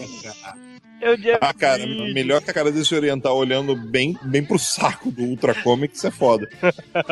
Cara, tá todo mundo olhando. Olha os olhares, tá todo mundo olhando pra cara do cara. Chamando de novo aquela questão do raio do Morse, é engraçado que esse símbolo do Ultra parece a junção de dois raios, um vindo de cada lado. Sim. verdade. Terra 34. É, 34. Como é que chama aquele gibi do. Astro do City? Kurt? Astro City. Sim, eu pensei Exatamente. nisso também. Exatamente. Terra 34 é, É, basicamente É, a, uma a, a, versão de dica, a Astro dica é esse Jack in the Box, né, cara? Terra 35. É a terra do plágio, ou a terra do mestre Rob Liefeld. Exatamente. Uhum. Esse cara Supremo é o grande herói. com boné, muito- cara, que loucura. A É. É Glory, da Image, né? Todo mundo corcunda com várias armas. Mas é image ruim, né? Tipo, é Tem a Glory no meio ali, né? É, porque a gente tem image boa também, né? Mais pra ruim. frente. Pois é, É. é a versão image ruim, assim. sabe? Terra 36. É a- aquela terra da Marvel, né? É a É. terra do, do Hickman. É a terra do Rickman, É a terra da também- Marvel que é a terra da DC. Exatamente. Exato. Não, e tem Terra- uma, uma outra que também podia ser essa Terra 36. Tinha uma outra coisa que era muito parecida. Big Bang. É, esse que eu, que eu mandei da Terra 36, assim. Que é- parece bastante aquela coisa de homenagem à Era de Prata. Terra Que- 37. É True Killer, né? A terra do. Que Terra é do- foda. Porque o True Killer foi uma série que não saiu no Brasil, que criava um universozinho relativamente sombrio, um pouquinho no futuro. Sim, maneiro pra caramba. Pelos designs, eu vou chutar longe e dizer que quem desenhou foi o Dan Brereton. Hum, é possível, estão tentando emular o, o Dan Brereton aqui. O traço demais dele aqui Deixa eu ver assim, aqui. Eu, eu, deixa eu ver aqui. Tem um kit de, de Camelote 3000, né? Essa Terra 37. Achei aqui o True Killer. Ele é de. É. Howard Shaiken e Drew É, eu ia falar é. aqui que essa terra tinha meio cara de shaking, mas eu fiquei na dúvida, cara. Mas é o São com os créditos pros artistas Um da Brereton. nessas páginas. Porra, é lá. Dan Brereton, cara. tá- é, é- é muito visual dele isso aqui. Sim, é, é muito. E é muito foda, cara. Eu recomendo pra quem conseguir arrumar uma versão em inglês dela pra dar uma lida, porque é foda. Terra 38 é a Terra da Era de Ouro.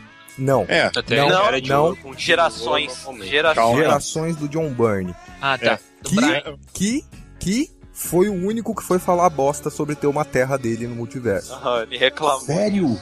Ele reclamou? Que é o John Reclamou. Byrne, né, cara?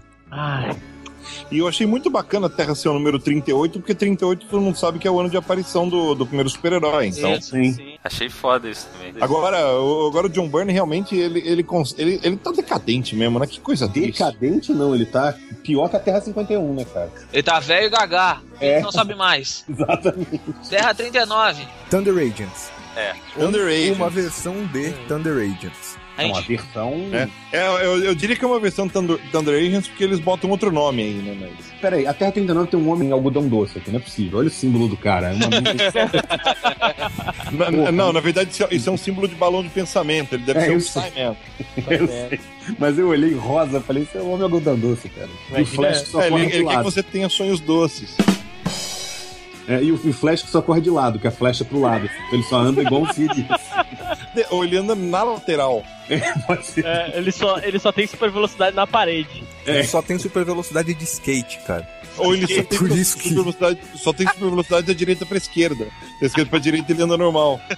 É Mas assim que ele vive. que esse cara do meio me lembrou muito o, o Orion, cara. É, pra Sei mim lá, também. pelo. pra mim parece o Orion bastante. Não sei o se design a. dele é bem, bem confuso, né? Tipo, ele é vermelho, amarelo e azul e não faz É, muito o, sentido no- o nome dele certamente. ele- esse cara certamente deve ser o tal de Ciclotron. É o Primary Colors Man, entendeu? Ah, ah, Agora. Tá, Terra dessa 40, Terra vamos lá. 40 que a gente já viu em SOS também. Terra 40 do Wanda Savage. Isso. É. Terra, Terra Terra, 40, terra 40, é a terra 40 e Terra binária 20, do que são as únicas duas terras que se cruzam. As únicas duas terras que uma hora vai dar merda.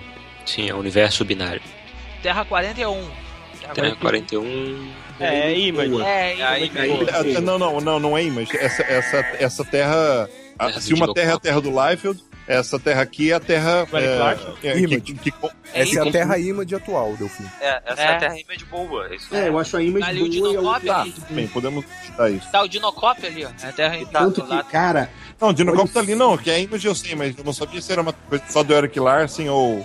cara, olha o símbolo. O símbolo tem as speed lines, cara. da image. A Terra Ah, tem é as verdade. speed lines, cara. Olha que maldade. Tá vendo lá no fundo que tem um pequenininho lá? Aquele é o Spore, que é o análogo do Spawn. Dos Spawn, Ah, verdade, verdade. Isso, É o isso. spawn do verde. Isso, Necrofloral, que horror. Terra 42, a terra do Little Gotham. Little Gotham. Oh.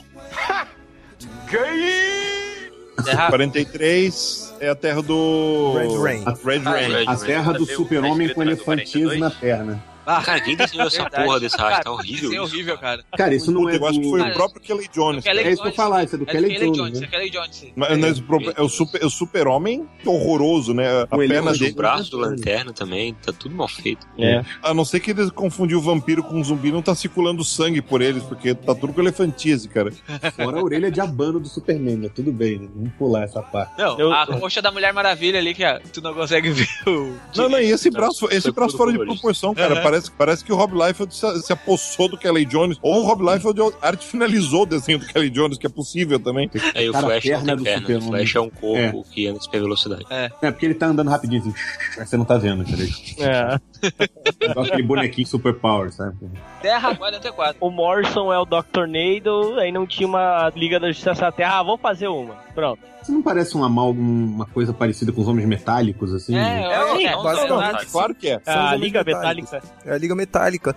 Ah, é, Vista, Metal League, é verdade. Jura que vocês vão chamar isso de Liga Metálica? The Metal League. Mas é o The Metal League. mas é o nome que é eles deram. The Metal League, a Liga É. Metálica. Ai, meu Deus, Liga Metálica. Você quer que a gente chame como, Delfim? Liga A Liga do de Metal? Metal? É, Liga do de Metal. Metal parece tipo Apesar- um bando de Liga escoteiro do cantando Metal. Metallica, velho. não, mas é, Que, é que, desculpa, é que é, é muito involuntário a tosquice do. É que Não, liga e- de metal parece o, o, o Detonator, assim. Aquele assim, é o Né? cara do Hermes e Renato. E, e o colorista não entendeu muito bem, né, o que tava ali nesse escrito, porque Gold Superman, Isso. Iron Batman, Platinum Wonder, todos em tons de cinza. É, é todo, todo, todo mundo Tá é feito errado de, de latão. coloração. É. Ah, eu li isso ali, eu, ah, meu Deus. Bom, é, como referência rápida, essa liga apareceu pela primeira vez na última edição de Crise Final. Pra quem quiser ir lá conferir. O Doutor Tornado aqui é o Morrison mesmo? Igualzinho. Cara, Deve se ser, né, não for. É, Tornado vermelho sem máscara também era careca, né? Então, mas ele não era magro assim. É, tem que esperar ver se vai ter balões de fala dele em algum lugar pra ver se ele fala com o sotaque escocês. Scottish. I am Scottish. É, quem não é o Morrison, cara? Todo mundo é o Morrison. Todo, todo Morrison é careca tipo a que aparece. É, todo careca que aparece no quadrinho agora é Morrison. Não é você ou o Morrison, Olá. inclusive? Até quando fica aquela terra que não tinha super-heróis, até que três manés resolveram inventar. A máquina dos pensamentos. Eles foram tomados por uma corporação e daí fudeu tudo. É, se você quiser saber mais, é a, é a Action Comics 9. Só. é a terra onde a ideia de um Superman deu merda, né? A ideia do Superman foi corrompida pelo, pelo carinha lá da quinta dimensão, que eu não consigo pronunciar o nome. Não, não, não, o outro. Ele é o Vingtix. Ele é o inimigo do Mixprix. E aí ele cria vingança contra o Superman. Ele, ele basicamente é o cara que toma o arco inteiro de Action Comics do Morrison. É. Ele aparece na primeira edição e aparece basicamente em todas as edições. Terra 46 é mais uma. Das terras desconhecidas. Terra 47. É a terra chicodélica. Chicodélica. Psicodélica. Velho, Tem o Sunshine. Sunshine Superman, velho. É. Não dá pra ser mais sábio que o que tem o Sunshine tem Superman, o The ligado? Cara, o Salsicha é o Lanterna Verde, cara. Só digo isso. Será que o, o. Como é que é? O Gnort é o Scooby-Doo? Deve ser, cara. Cara, per- per- personagens que foram vistos pela última vez, ou em Animal Man, ou em, em one-shots da Vertigo, a exceção de um cara que parece o Ray lá no fundo, né? Parece o Ray de capa, né? Mistura do Ray Parece o Ray de capa. Senhor Destino. Eu achei que era o Doutor do Senhor Destino, mas. É porque tá ali o irmão, Ray. po- irmão poder, cara. O cara da flor é o Brother Power the Geek, Magic Lantern, obviamente, é o Magic Lantern, o Speed Freak é a, é a, é a mina. Aquele cara deve ser então o Shooting Star. Deve ser o Ray. Shooting Star deve ser uma versão meio termo entre o Ray e o Starman. É o Estrela Cadente. É o É. Pablo. Olha só, cara. Tô quieto aqui no meu canto, os caras me acham. Shots fired. A Terra 48 é a terra dos, é a terra onde todo mundo é super e, temos super eventos o tempo inteiro, né? Eu É a terra, da, origem, é a terra. terra da Lady Quark. É reticonada. É, a Lady Quark, Lord Vulcan, né? É. Ah, tá. Essa terra, eu acho a terra responsável por Countdown ter sido uma merda. Eu acho Não, que. para tudo. Ele coloca aqui como Lord Quark, não É. Lord Vulcan, como era na crise, na crise original. É engraçado isso. É. É, ele casou e pegou o nome da esposa, velho. É claro, esse é- mundo é um mundo de matriarcado, ela que dá o nome, Ah, ele essa azulzinha, essa azulzinha, essa azulzinha aqui eu lembro do, do Countdown. É, Essa então, azul de é cabelo por, roxo isso, aqui. é por isso que eu acho que, que essa é a terra que fudeu o Countdown. Minha teoria é que o Morrison explicou essa terra pra galera e falou, ó, é o seguinte, isso aqui é quase um- um- um- uns novos deuses. E aí, tipo, jogou todas as ideias dele na, na mesa, tá ligado? E enquanto o povo tentava entender isso, passou um ano e Countdown foi aquela bosta, velho. É, Essa criança tem o poder essa- da raiz quadrada.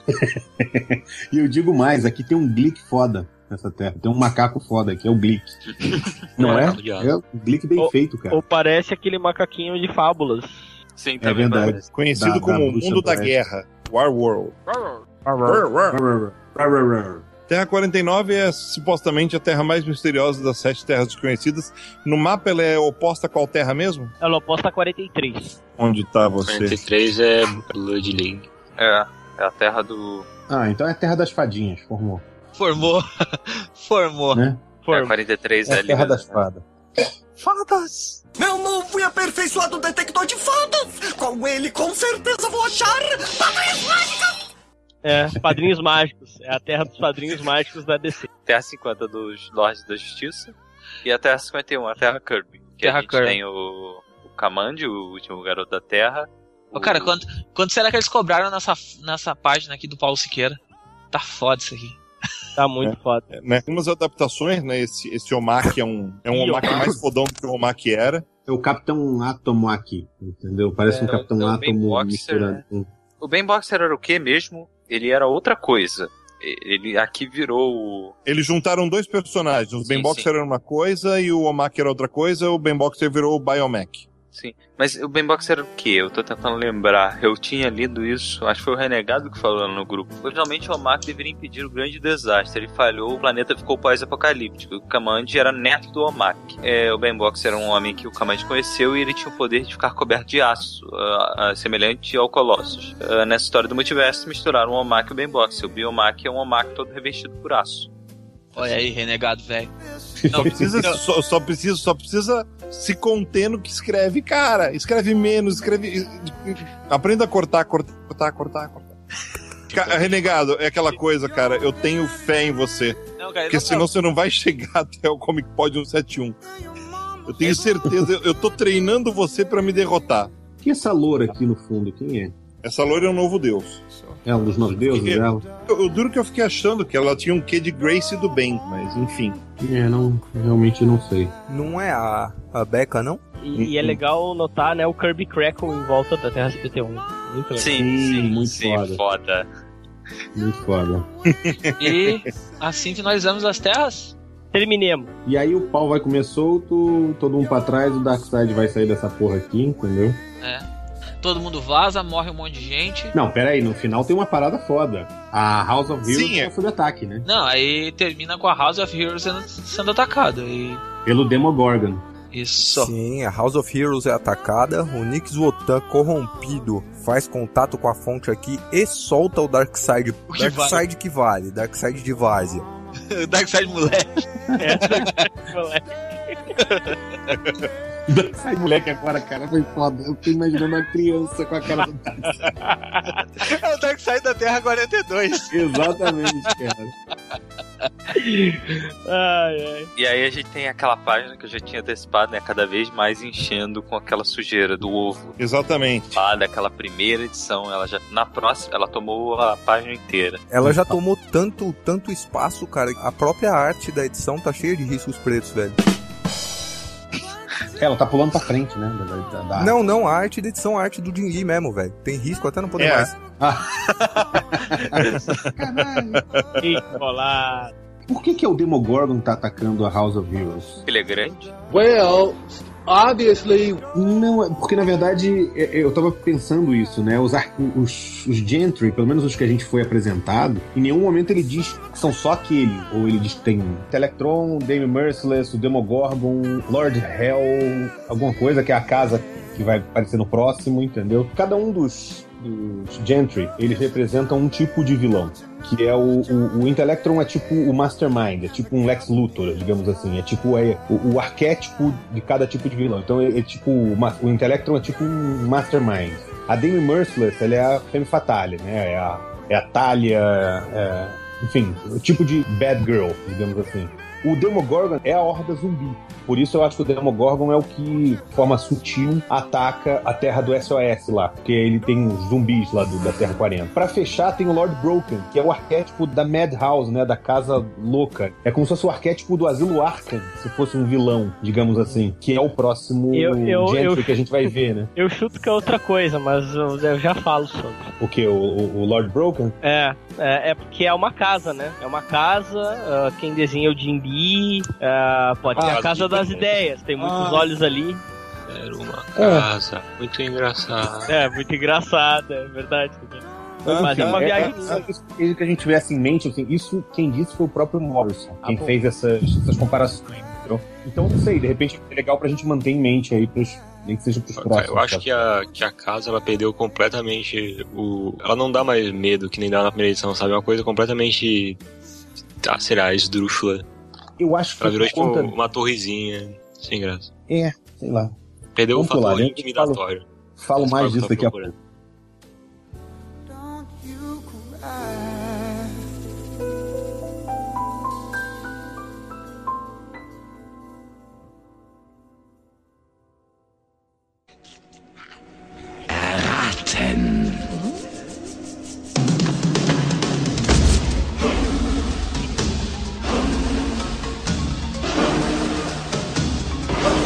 Falar de Masterman agora. Márcio, quer começar a falar sobre, sobre a série, sobre Jingi? É, bom, tem que falar mesmo.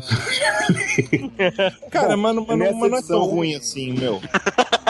Cara, assim, não, Ah, não é tão cara, ruim, não. É problema zoeira. não é tão ruim. O problema é que, assim, é um desenhista da Image Prime, assim, né? Desenhando uma coisa sobre Segunda Guerra Mundial. Enquanto eu leio problema isso, eu só consigo pensar em Heróis Renascem em Capitão América. Esse é, É, problema. esse é um Você não problema. podia pensar em Team 7, Team 1. O que eu penso é o seguinte: não é o problema do Jim Lee. O Jim Lee ele é um desenhista muito acima da média. O problema dele é o seguinte: ele tá numa, num projeto que conta com o Ivan Reis, com o Frank Whiteley, com o Cameron Stewart, entendeu? Com o Chris Só caras. é, acho que o menos conhecido é o Ben Oliver, né? Do The Just. Então, tipo assim, fica um pouco aquém do resto do projeto. E, pra quem conhece o trabalho de Jim Lee, tá longe de ser um dos melhores trabalhos de Jim Lee. Ele tá bem mais pra Heróis Renascem que pra, sei lá, Batman Rush, entendeu? Ou, ou o trabalho dele nos X-Men, que era muito bom. Mas nessa edição, de qualquer forma, a gente vê Terra 10, que é a terra do Superman nazista, né? Que a nave do Superman cai na, na Alemanha em vez de cair no Kansas, né? E é criado pelo Hitler. E aí, o que, que vocês acharam da cena de abertura aqui do. É a melhor cena de abertura da série, cara. Desculpe, desculpe todas as outras, mas ver Hitler cagando lendo a revista do Super-Homem é algo impagável, sabe? É, vale, lembrar, vale lembrar que isso é histórico. Hitler tinha uma série de problemas intestinais e passava um tempo razoável na privada mesmo. E, Sim, eu leio pra caralho coisas que eu não devia estar lendo, por isso eu sei Hã? disso, tá? então, e, e- tem outra coisa. Hitler, assim como Mussolini, gostava de gibi. Ah, verdade. Porra, Gibi só cria, só cria bandido, olha lá, cara. Lembrando, ó, lembrando que, apesar do Hitler assim, não ser um sucesso, não ser um gênio da pintura, antes de ter a sua conexão com política, ele tem a sua conexão com artes, né? Tem uma história que é do próprio Morrison, foi publicada na revista Crisis, inglesa, The Adventures of Young Hitler, Young Hitler, eu acho, né? Que conta as histórias do Hitler Hitler em Viena e teorizando que se o Hitler tivesse sido minimamente menos achincalhado lá, as coisas teriam andado por um outro caminho completamente diferente. Mas isso não precisa ser uma história do, do Morrison, não. Tem um filme chamado Arquitetura da Destruição que fala sobre eh, o aspecto artístico, entre aspas, assim, muito mal falando, do nazismo. E o Hitler, além de ser um artista frustrado, muito frustrado, porque ele era um cara que era sei lá, medíocre na melhor opção dele, entendeu? Ele era um cara que ele metia o B dele em tudo, na arquitetura, nas roupas, ele metia o B dele em tudo, cara. Ele era um estudioso de arte, né? Não, Isso- não. É isso, É- é é, é a negócio. verdade. A arte que ele fazia na época foi praticamente ofuscada pelo surgimento da Bauhaus. Sim. né? E a, Pô, a escola eu- Bauhaus eu- foi uma das coisas mais inovadoras que apareceram na primeira metade do século XX, em termos de, de arte, arquitetura, sabe? É, é o modernismo em forma da vanguarda de arte. É esse modernismo que foi completamente obliterado pelo nazismo. Sim, ele, ele o tempo todo você olhar as influências do, do nazismo é sempre um misto neoclássico, um neo-romano. Ele queria criar um império visivelmente duradouro como o Império Romano. assim. Simétrico, né? É, é mega simétrico, tudo muito grandioso, né? Nada era, Uhum. era simples, né? Ah, o- E o- vamos falar a verdade, independente das posições políticas, era o exército mais bem vestido da história da humanidade. Não, era, e eu vou colocar um parêntese aqui, cara, como. Como designer gráfico, eu tenho certeza que o Delfim vai concordar comigo. Eu odeio a porra do Hitler, cara, porque preto, branco e vermelho é uma combinação forte pra caralho. É. E até hoje a gente tem que tomar cuidado com tudo que faz nessas cores pra, tipo, não fazer nenhuma alusão não intencional, cara. Não é só com essas cores. Tudo que a gente faz com essas cores, tudo que a gente faz com elementos muito simétricos, usando letras como, Exatamente. como o S, tudo, tudo, que, tudo que tem muito ângulo correto, simetria e espelhamento. É, eu não É, queria é, ir muito é. a fundo, mas assim, tipo, eles tornaram a nossa vida muito mais difícil, cara. Eles tornaram a nossa vida muito mais chata. Então, Justamente porque tinha, tinha cabeças dentro do nazismo que entendiam. E, e isso foi muito bom para comunicação, muito bom para a história da comunicação e tal, mas muito ruim para os profissionais que viriam depois que eles tiveram, vão, iam ter que lidar com questões políticas onde não precisavam lidar com isso, que entenderam que tudo era uma questão de imagem, tudo era uma questão de comunicação. E, e gente como o, o Goebbels, principalmente, gênios absolutos, apesar de terem usado essa genialidade para o mal. Um, apenas um parênteses que, que eu achei interessante, que eu tô, tô lendo Zenith agora. O vilão do Zenith. Ah, só porque tu ganhou do Morcelli de presente. Ah, não. Né? Ah, Você fi- oh, falou Christian Pior.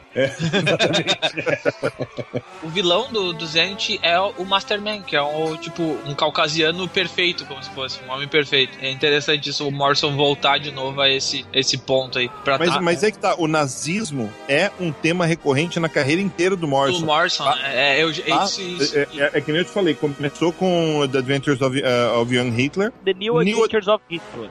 New Adventures of Hitler, obrigado. É, Esse homem aí fez um, um TCC sobre o Morrison. Eu né, sou... New Adventures of Hitler, depois ele volta no Zenith duas vezes, na fase 1 e na fase 3. né, na fase 3 um pouco menos, né, porque ele não, não, é, o- não é o protagonismo da história ali. E, e- e tem várias coisinhas espalhadas na carreira inteira dele. Essa é só a mais recente. Bom, enfim, depois da gente falar muito sobre essa base do nazismo, chegamos ao encontro. Hitler percebe no, no garotinho que veio do espaço, cujas balas refletem nele, que entorta aço. Ele percebe que o garoto é o futuro, que o garoto é a concretização do sonho de ser o, o grande ariano, o, É, o homem, de, perfeito o homem de Ubermensch, ferro, né? a perfeição em forma de homem. É o perfeito Ubermensch, né? É o É conceito o perfeito do Ubermensch. Exato. é o conceito do Nietzsche, que é o mesmo conceito que é utilizado para se construir o super-homem. O super-homem é uma mistura do conceito de Ubermensch com o conceito do golem judeu. Aqui é o conceito puro do Ubermensch, e por isso funciona de um jeito mais terrível. Sim. Uh, detalhe pra ali pro American Crusader da Major Comics, ali na, Isso. na página Sim. 6, que é o nome também do análogo Capitão América que tem lá na Terra 8, né? Eu acho que é só Crusader, não é? Não, não, é É American American Crusader. Ah, é? É, acho que É, Crusader é é a da... Marvel. É, a, é a Marvel, acho que Crusader é só na, na Terra 7, né? Que é a, é a Ultimate. Ah, tá. E daí a gente tem esse splash foda, 17 anos depois, quando Foda tipo... em que sentido, Ah, cara? Ah, Quero dizer, eu quero dizer que a imagem, a imagem é imponente. isso. É ah, impactante. Não, Porque ela não, tá esse comandando a queda de A, Washington. pri- a primeira vez que eu vi, eu. Uou! é, Foi assim, entendeu? Esse desenho, esse desenho tá bom, cara, sabe? É- é- é- tem alguns defeitos, tem alguns defeitos, mas o Jim Lee, isso aqui é o que o Jim Lee sabe fazer, entendeu? É. É a Não, página assim- dupla com um bilhão de detalhes, entendeu? É, mas é, eu acho que assim, é, o fato do, do super-homem, ele tá flutuando acima do chão, mas em vez dele tá voando como a gente tá acostumado a ver, tá marchando. Exatamente, ele É- tá marchando, claro. É, é- visualmente é muito poderoso, cara. Sim. É um É, negócio muito. Assim, a arte dessa, deixa a desejar muito, cara, eu acho. Porque, basicamente, velho, é, é- essa edição toda é uma história sobre culpa, tá ligado? E o Jim Mas- Lee não. Meu, Não. ele não tem é, é, esse domínio não- de expressão é. facial. Mas, Ele é mas muito aquela massa coisa- velho. Mas, mas É. essa página, essa página tem uma composição geral que eu acho muito poderosa. E a partir, eu e a partir, a partir dessa página, vocês podem começar a perceber o modo como uma câmera vai enfocando o Overman. Você vai percebendo que o Overman tá numa situação de completo poder, completo domínio da situação, e a conjuntura vai fragilizando a, a posição dele ah, em relação à sua liga. Verdade. A próxima página ela tem um que é interessante que ela lembra o Superman pela manhã. Só que ele tá demonizado. É, só que o cabelo do Overman parece que tem chifres. Sim, foi a primeira coisa que eu reparei. E fora que essa pose é uma pose clássica de Batman, né? E ele tem um É que, na verdade, sorrisinho meio. duas. Parece Ele- tem um sorriso maléfico, né, cara? É, não, É, é, Na verdade, ela é espelhada a imagem do Batman. Tinha uma imagem do Superman for Tomorrow e tem uma imagem do, do Batman Rush. sim, São espelhadas. Sim. na ambos na mesma Exatamente, posição. Batman Rush, eu ia falar isso. Só que ele Né? tá justamente E- na, na né? posição do E- Superman mesmo. E esse sorriso é um sorriso de satisfação, cara. Porque pra ele, imagina o cara foi criado pelo comando nazista. Pra ele, ele tá livrando o mundo de uns capitalistas porcos imundos. Ele tá muito satisfeito de estar vencendo a guerra pro lado que ele acha que tá certo. Sim. Não importam os meios, porque na cabeça dele, a partir de agora, o mundo vai ser melhor. Esse, esse é o Pode twist distorcido dessa história, né, em relação ao que a gente conhece. A guerra, dem- a guerra demora 11 anos a mais pra acabar. Os Estados Unidos não ficam com a bomba atômica, porque os cientistas alemães ficam na Alemanha, e, mas ao mesmo É tempo não há ânsia armamentista, porque agora eles têm uma super arma humana, eles não precisam desenvolver uma arma suprema. Ah, É, é, é um esse mundo pensamento não terrível. desenvolve, não desenvolve a bomba atômica. Exatamente. Ah, Não, esse mundo não desenvolve a bomba atômica, esse mundo, o Hitler provavelmente não teve que lidar com a pior derrota dele, que foi a Batalha de Stalingrado, Sim. porque assim, se você tem o super-homem, Stalingrado de cu é rola, né? Exatamente. Deve ter demorado tanto para poder alcançar o domínio da América, porque eles devem ter se preocupado em conquistar toda a Europa e toda a Ásia antes. Sim, A América é tipo o último bastião. demorou tanto porque o Hitler nunca foi parado na prática. Isso. né? Só não demorou tanto da nossa história porque em um certo ponto é, as forças alemãs foram paradas e aí não aconteceu. Então não foi na prática nenhuma guerra, foi um processo de conquista. Exatamente. Jo- tipo, o jogo de war ensina muito nessa hora. Eu fazer uma pergunta pra vocês. Quem tá narrando a história é o Jimmy Olsen, certo? Isso. Ah, beleza. Nessa a gente não tem o Turing desvendando o enigma nazista também, provavelmente. Não. Olha aí o Oscar faz- ajudando a gente a entender. O nome, o nome dele é Jürgen nessa é, história. Jürgen, né? Sim, mas é o, o análogo do Jimmy Olsen, né? A gente tem a- aquela visão da, da Overgirl morta, né? Com o Lord Broken no fundo, né? Essa. Na verdade, até o, pegando aquilo que a gente tava falando antes, o Matheus acho que falou que tinha perdido a graça, né? O Lord Broken. Mas assim, no desenho sim. Na descrição eu achei aterradora a parada. Que ele começa a falar que ele ouve os barulhos da madeira rangendo e não sei que, cara, e, e milhões de olhos olhando pra ele sem, sabe, ele tava sendo vigiado. É, mas É, caralho, é o desenho que, que- o problema é que o desenho não passa essa sensação. Pois é. é. Agora, sobre essa cena, por que que aparece o o Flash nazista, o Batman nazista, tipo, versões diferentes das versões que ele tá vendo? As versões que estão na liga hoje não são as versões originais, a grande maioria. Esse não é o Leatherwing, que é o Batman. Não é o primeiro, na verdade, muito provavelmente é o terceiro, porque ele é neto do Von Hammer. O Von Hammer era o, é o Barão Vermelho. O, o Leatherwing atual é neto. Dá-se a Ah, entender tá. que esse Batman que tá morto aí é o pai. Não, mas foi o Von Hammer que achou a nave do, do, do Superman, não foi? Sim, o avô do Leatherwing. Uhum. Então aqui é. Então isso é realmente um esse, esse- flashback. Esse sonho, É. sonho basicamente são. São, são tipo o- os heróis que já morreram da vida dele e a Overgirl é só a última da pilha. Sim, Isso. Deixa eu perguntar um negócio. Uhum. Mas a Overgirl, eu fui procurar lá em crise, crise final. Ela não morre efetivamente em crise final, né? Ela morre. Morre. No final. Morre aonde? Em que parte? No final? Na, não, na única parte que ela aparece. É, ela, Ela aparece fala- cai do céu. e ela cai do céu morta já. É, não, ela, ela é. fala os negócios em alemão ainda. é, então, e ela morre ali. Dali ela Ah, não passa. tá, entendi. Ela Uhum. fala, eu sou a Supergirl. E pela questão da cena, que é a cena da crise, né, naquele quadro, segurando a Supergirl dele, né, a Overgirl, também cria essa conjuntura de que todas essas mortes daqueles que se foram e, e essa coisa da conjuntura que vai enfraquecendo ele, como já foi dito, que gera uma crise de consciência. De identidade? é, gera uma crise dentro da vida dele, da posição dele, né? Isso fecha tudo.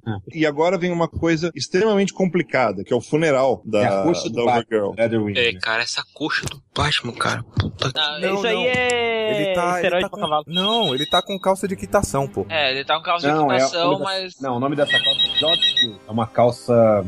É da época do nazismo. Várias fardas tinham essa calça. Chama Jodhpur. Sim, Só é tipo é que a calça da tem- Quick. É. Isso. Diana Jones tem pra caralho, se você olhar lá. A capa variante mostra. A capa variante que o Morrison desenhou mostra isso. Só que, porra, cara, tá muito mal desenhado, assim, sabe? É, Ficou é- é o molequinho do Next Man, aquele que corre rápido, que fica com colchão, entendeu? Tá.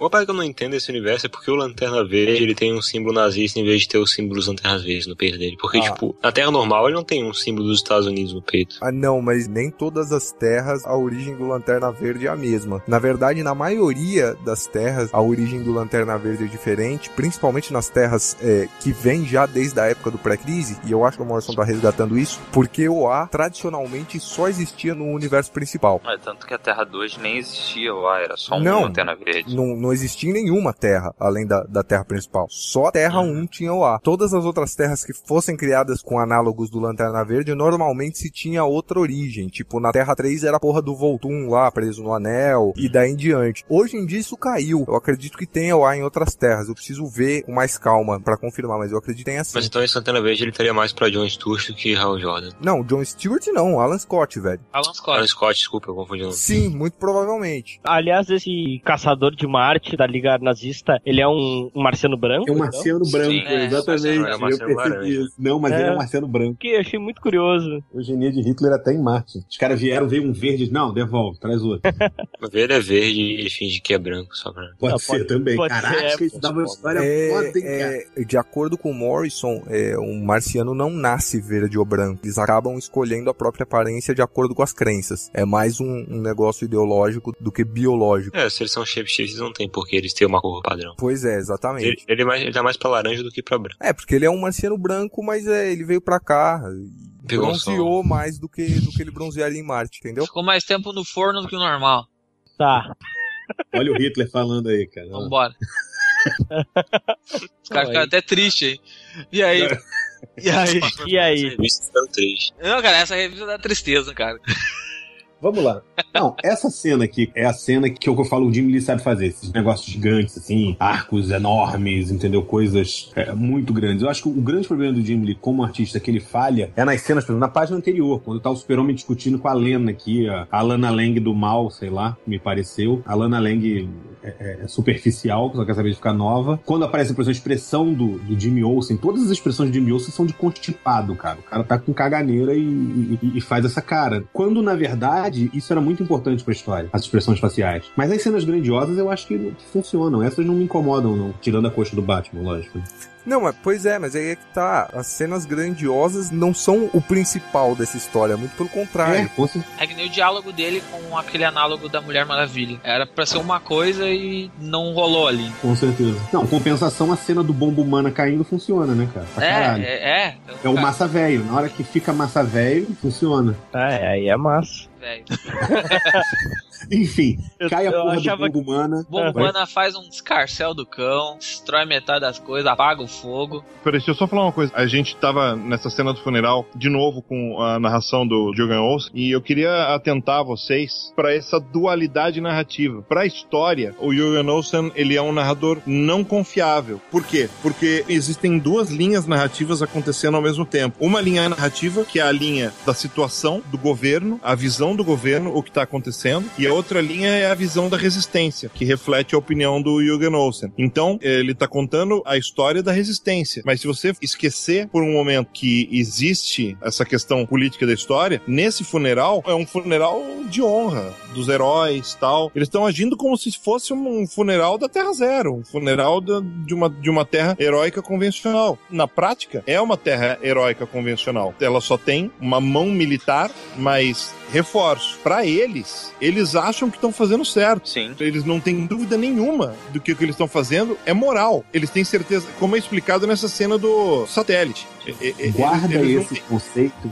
que eu vou voltar nele no final desse podcast. É, inclusive guarda outro conceito. O Lord Broken tem o mesmo formato do Monumento Washington, lá Pois na é. página anterior. Mas tudo bem, no final a gente comenta mais disso. Eu acho que isso é importante demais pra você não ver a história só como uma dimilizada, assim, digamos. Exatamente, sabe? A gente tá diminuindo muito o Masterman por causa da arte do Jim Lee e a gente tá esquecendo quem tá escrevendo essa porra. Exatamente. É, e- Sabe? e- é, eu, tam- eu também, também tava planejando falar isso no final, mano. É, então já fica atento desde já e no final a gente dá uma amarrada em tudo isso. Você tem um satélite da Liga aqui que se chama The Eagle's Nest, Uhum. o Ninho da Águia. Achei da muito legal. Esse nome especificamente é bem legal. Eles estão satélite discutindo da resistência. É, porque agora é um ataque terrorista, né? Isso. Herói é diferente das ameaças espaciais que eles enfrentaram até agora pra formar a liga deles. Se você parar pra ver, essa coisa que o Delfim falou, justamente de que eles estão certos, de que eles é, é como se fosse a Terra Zero, só que é sob outro paradigma. Se você for olhar, as personalidades estão perfeitas ali, cara. É o Aquaman meio pau no cu ali, o Batman é o pentelho da história. Mas foi isso que eu vi. A Brunhild é estressada, o Flash é o alívio cômico, entendeu? A Lightning, no caso, né? Pra dar um tiro a, no a, a Batman. Brunhild, tá- ela tá naquela pegada da Artemis. Isso. É, ou da Mulher Maravilha do Kingdom Come, que me lembrou muito, assim. Sim. Sim. Ou a do Injustice Uhum. também, que é porra louca. Pra mim, o Kingdom Come definiu a Mulher Maravilha, quando o Batman fala pra ela aquela coisa de você ainda segue o paradoxo das Amazonas de lutar pela paz, entendeu? Sabe? É, Eu acho nunca, aquilo do caralho. nunca fale isso no meio de fãs da Mulher Maravilha, porque eles vão te linchar até a morte. Tudo Embora bem. não discorde, mas, enfim, em todos esses, é, quem, quem tá certo e quem tá errado e, e o que eles acreditam ou que não, vale lembrar que basicamente nessa terra o tio Sam é o Bin Laden, né, cara? É É exatamente. exatamente o que eu quero falar no Exatamente. final. Basicamente, é isso que eu quero. É esse ponto que eu queria chegar. O, o Morrison fazendo esse twist de moralidade faz com que a gente pense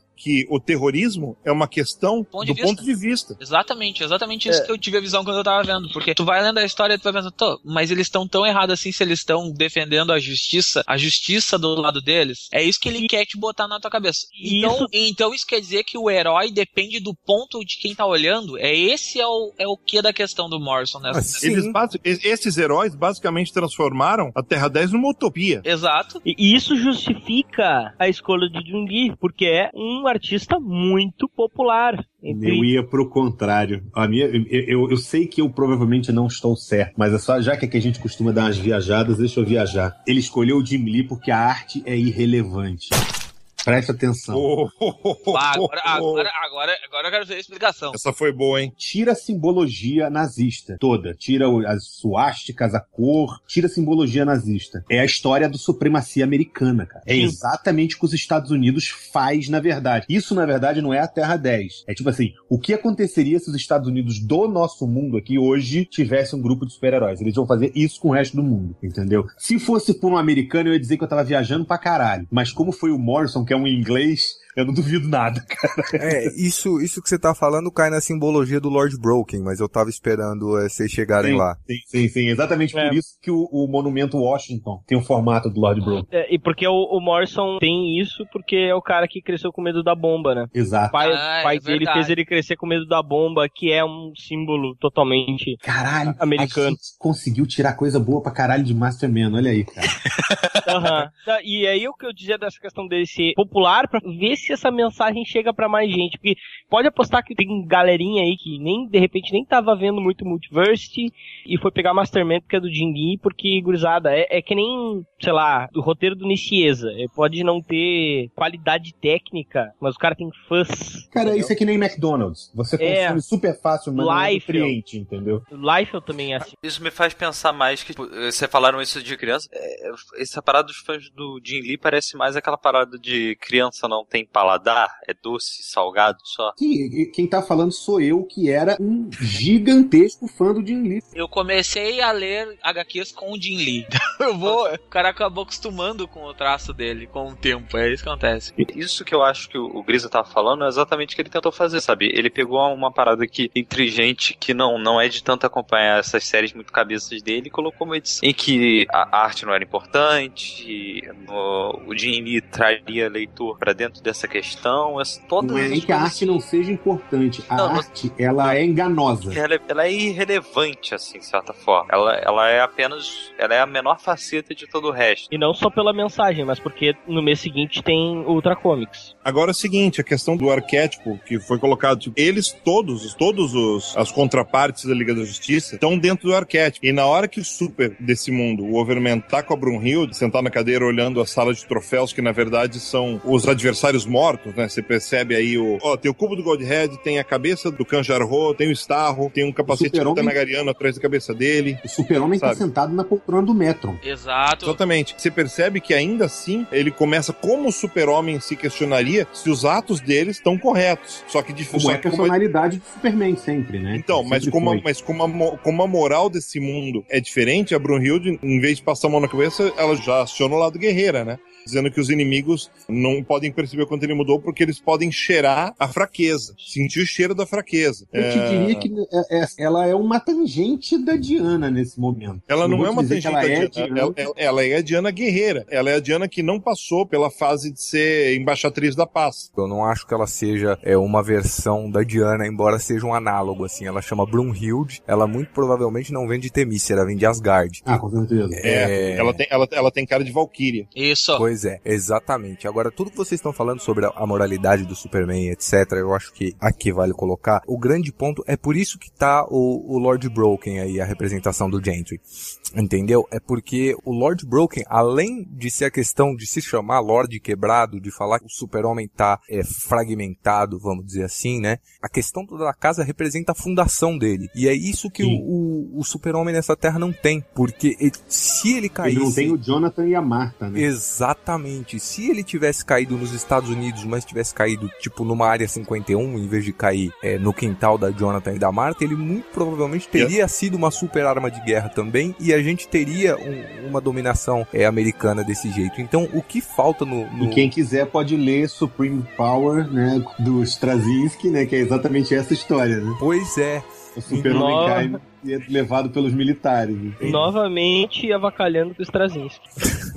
Então, Nova- assim, a dicotomia aí não é simplesmente tipo a América do New Deal e a filosofia nazista. É a grande questão é que ele não tem de fato contato com o lado mais humano dele. Ele foi criado para ser um ideal, uma arma e só. Ele não foi criado para ser uma pessoa. Ele não tem contato com o homem, um super-homem. Então, É, mas uma coisa Mas que... o Morrison já falou diversas vezes isso, que o super-homem só funciona por causa da Marta e do Jonathan. sim, Mas aí Então- que tá. Eu, e nesse ponto eu achei que o Morrison foi meio chapa branca. Porque o Super-Homem, por mais que ele tenha todos esses problemas, ele é o único que ainda duvida, que ainda questiona. É como se ele geneticamente, sei lá, ine- inerente ao Super-Homem, ele tivesse essa moralidade é, correta. Por mais que neste mundo ela tenha sido moldada de forma distorcida, ele ainda tem essa coisa de, pô, mas eu tava querendo fazer o que era legal. Sabe? É na hora que ele saiu fora que o mundo fez grandes cagadas. Como Mas a é exatamente isso, Márcio. Não é questão É, de chapa cara. branquice. É questão que é o super-homem, velho. Não é o Ultraman, tá ligado? É o Eu sei, super-homem mas o, super-homem, o super-homem, ele sempre questionou. Eu sei, mas eu digo assim, é, é- é o que eu tô questionando é que em um momento ele pegou e disse assim, não, foi o Superman que foi lá com a mentalidade nazista, foi lá e botou pra fuder. Quando eu falo que ele tirou o Superman, ah, as grandes atrocidades foram feitas quando ele foi dar um rolé, entendeu? Sei lá, eu achei que, que desculpa, o Superman nazista faria um monte de atrocidades, entendeu? Sei lá, também, não sei. Cara, aí eu acho que ele pega a questão de, tipo, como se o- a alma do super-homem fosse mais forte do que tudo isso. Sim, é, é o, que eu, é o que eu tava questionando, entendeu? É, você você diz que um super-homem nazista é, é- é- faria todas essas atrocidades, mas assim, será que faria? Numa ocupação do mundo que levou, tipo, lá seus bons 30 anos, que muito Então. provavelmente não foi necessário saber, sei lá, câmera de gás, ou campo de concentração, ou batalha de Stalingrado. a Segunda Guerra Tem tem uma cena- por maior que seja, foi tão sangrenta quanto a nossa? Ô, Brunão, tem uma cena logo na frente da história que mostra que em algum momento da Segunda Guerra, o super-homem, talvez para combater alguma ameaça alienígena, alguma coisa, se ausentou da Terra por três anos. E quando ele voltou, a merda estava feita. E as crises de consciência dele provavelmente vêm daí, dele não ter estado aqui quando aconteceu isso, porque ele poderia ter evitado tudo isso. Não só porque ele poderia ter evitado tudo isso, isso faz ele questionar que regime, que ideologia ele tava seguindo. Não, sim, isso eu concordo, perfeito. Isso eu- é, é quando ele vê a merda que o nego fez que ele fala, caralho, será que eu tô metido do lado certo? É nessa hora que ele que eu acho que começa a, a- a, dúvida dele. A virada. É. Em compensação, logo em seguida, a gente tem uma pequena visão dos combatentes da liberdade. E daí você percebe que quem tá, por, quem tá por trás dos combatentes da liberdade, cara, aí, aí fica pulga atrás da orelha, cara. É o Silvana desse mundo. E vamos falar, esse rosto do Silvana tá Rob Liefeld. Desculpe, Jimmy mas Assim, assim, tipo, ele tirou Ah, o tá sorriso. mesmo. Aliás, foi o Rob Liefeld que desenhou esse Silvana. com certeza, é isso que eu tô falando. A cabeça é menor que o chapéu, você vê que o chapéu, ele é, é- ele é um cone head por baixo, sacou? É foda, cara. Depois O- a, a cara do, do Jimmy Olsen na próxima página é pior. Deixa eu só fazer uma pergunta pra você. Na página anterior, a página que o tio Sam tá segurando uma criança, inclusive esse texto, se eu não me engano, é o texto que tem na, na Ilha Ellis, não é? Bring me your huddled masses, bring me the poor and the lost, não é isso? Se eu não Sim, me engano, esse é um sim, texto da, é da Ilha mesmo. Me diz uma coisa, tem um velhinho numa cadeira de roda, um velhinho de verde. O velhinho tá com uma máscara. Por que isso? Eu fiquei pensando que super-herói, será tem alguma Não, acho que? Acho que como ele tá lá no início dessa edição, ele tá guardando uns quadrinhos, lá quando tem o, o- o Overman Ah. triunfante, ele tá guardando uns quadrinhos. Acho que a questão da máscara e a simbologia do super-herói virou ser. símbolo de resistência. Pode, Ah, pode ser, pode ser. Que é se pensar hoje, assim, né? O super-herói é análogo da, da questão de, de É, até porque American se- Way. tudo Se você for olhar a vestimenta dos- da, da Liga do Mal aqui, digamos assim, a Liga Nazista, é uma roupa muito mais militar do que efetivamente uma máscara, né? Eles não usam máscara, é uma coisa mais. um equipamento, né? Sei lá. Prática. Prática, exatamente. Eu acho interessante que vocês estavam falando de que nessa Terra não, não existiu a bomba, né? E que no caso do Superman teria feito tudo isso. Porque tem uma citação do Morrison em Supergods, que eu acho que é uma das citações mais famosas de Supergods, que ele fala que antes de existir uma bomba, a bomba era só uma ideia. O Superman, no entanto, era uma ideia mais rápida, mais forte e muito melhor. Exatamente. O problema é que nesse mundo o Superman é a bomba. Exatamente. Ele é a bomba. Só que no lado errado, né? Digamos assim. Só que muito mais forte, mais Não, rápido. o Morrison coloca essa ideia como tipo assim, porra, por que, que a gente parou pra tentar inventar uma bomba e nunca parou pra inventar um Superman? Entendeu? Mas como se o Superman fosse uma coisa boa, o Superman fosse uma coisa que fosse salvar a gente. Mas aí no caso ele fala tipo assim, ah, beleza, nego inventou o Superman, mas do lado errado, entendeu? Pelo menos foi o que eu liguei. Eu, eu- eu não acho que ele fale do lado errado, cara. Não, ele não fala isso, mas é, é, digamos assim, por mais que ele queira criticar os Estados Unidos, os nazistas não são o melhor lugar pro Super-Homem parar. Exatamente o que vocês falaram, né? Três anos depois ele chega e ele fala o que vocês fizeram, né? Ele para no meio de uma ossada gigante. É. É basicamente isso. Agora, engraçado é que nós estamos falando em três edições e as três têm como principal vilão, né? Por assim dizer, a pessoa que tá maquinando por trás do Dr. Silvana. É por isso que eu cheguei a mencionar que ele seria o o Mandrake, mas o pessoal lembrou bem, ele é mais o Libra, entendeu? Ele é o MacGuffin da história, realmente. ele vai levar o do ponto A ao ponto B, é isso que a gente sabe que ele vai fazer agora, né? Se bem que Ultra Comics a gente não sabe o que, que vai acontecer mesmo, então. Quando É, você estiver a- lendo, o Silvana vai bater na sua porta e vai aparecer na sua casa. Aí ele vai falar Seu grande estúpido! É, cara, vai ver o, o, o Silvana da Terra Prime vai escrever Ultra Comics. Caralho. Aí é o Morrison. É o Morrison, esqueceu? Ele é, É, careca. careca. ó. É.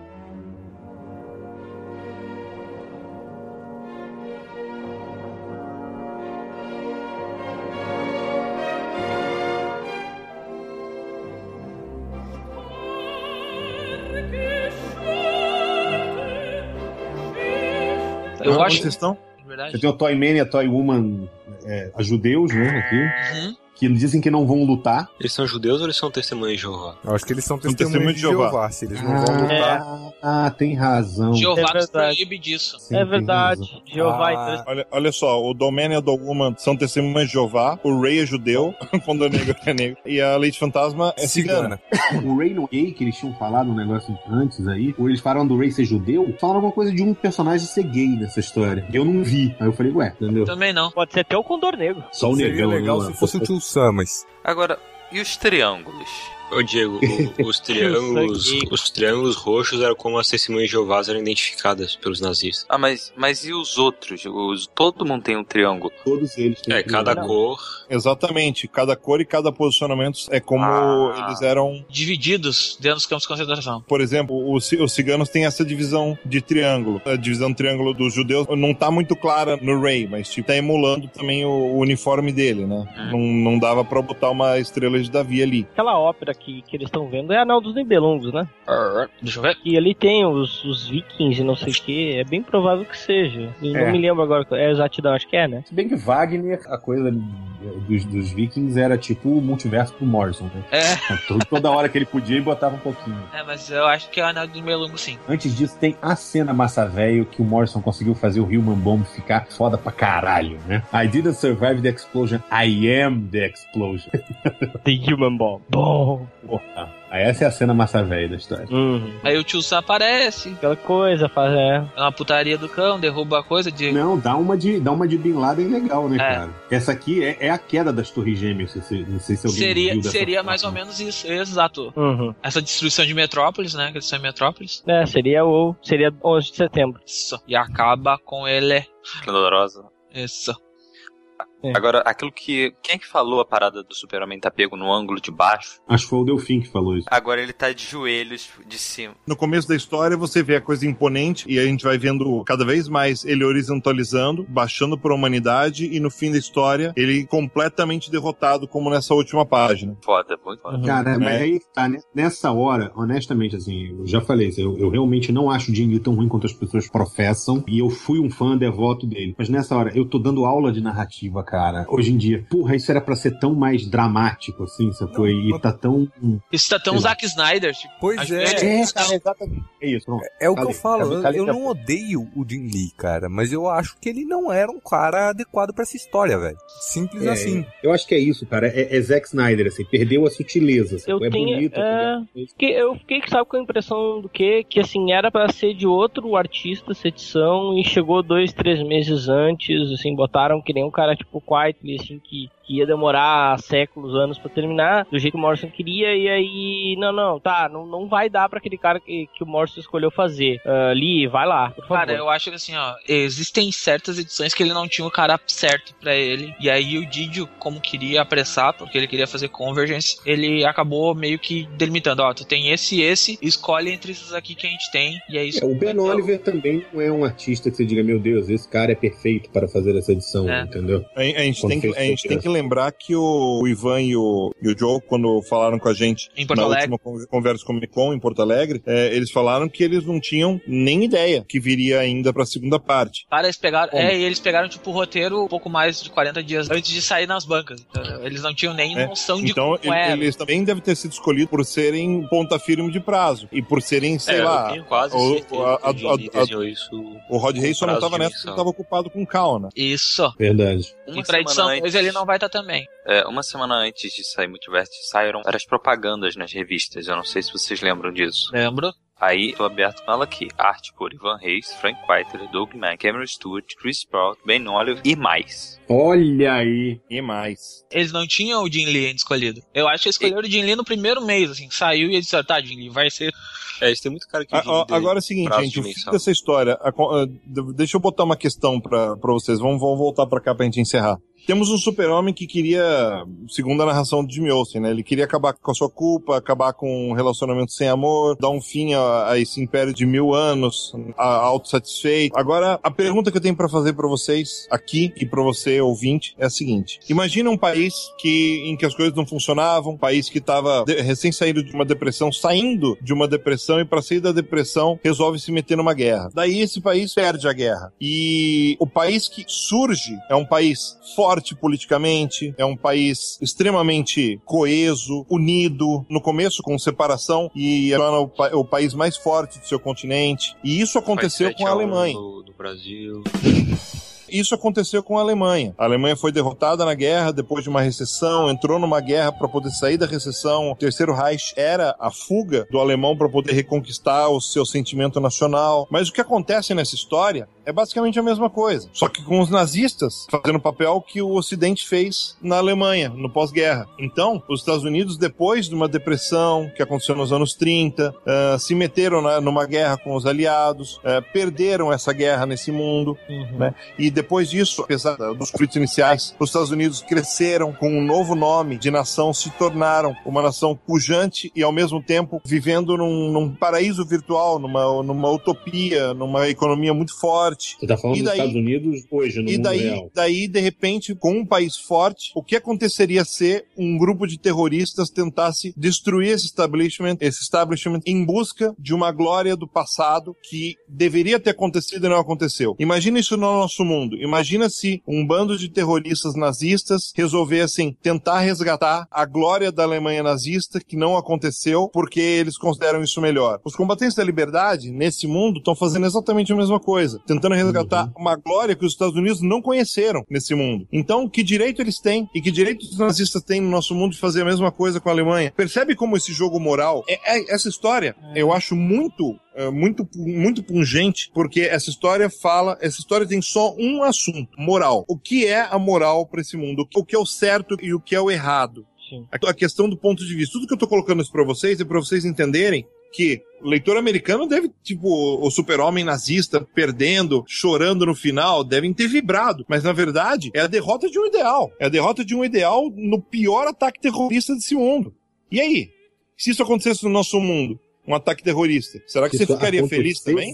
acontecesse- não, aconteceu, né? Tipo. Né? Não, não, A gente, é- mas- via gente no, no- no- durante 11 de setembro, gente no Brasil, uhul, comemorando, entendeu? Sim, mas, mas, mas aquela coisa, o o 11 de setembro ainda não é tão pungente quanto isso. É, em que pesem todas as teorias de conspiração que, que envolvem o 11 de setembro, ah, não era algo nacionalista. Não, não, não, Uhum, existia uma, não, não existia um conceito nacionalista. Não é um terrorismo interno. Mas o terrorismo interno é um perigo maior que o terrorismo externo. O que a Síria está vivendo agora, os países do, do Oriente Médio estão vivendo, é terrorismo interno. Sim. E imagina a dicotomia, os dois lados pensando. É uma coisa que ninguém gosta de pensar, porque a gente gosta sempre de pensar que o nosso lado é o que tá certo. É, né? é, acho, que, acho que aqui também, né? Mas, é, Essa e- história e de porque, pensar porque- e porque a história é, é porque a história é escrita sempre pelos vencedores, a gente fica sempre com essa ideia de que o nosso lado é o lado certo e existe o bem e o mal, isso é um, isso é um conceito absoluto. Não é. É, é o bem e o mal é, não são é tudo preto absolutos. e branco, né? É, exatamente. Não, tem, não é preto e branco, sabe? A- a-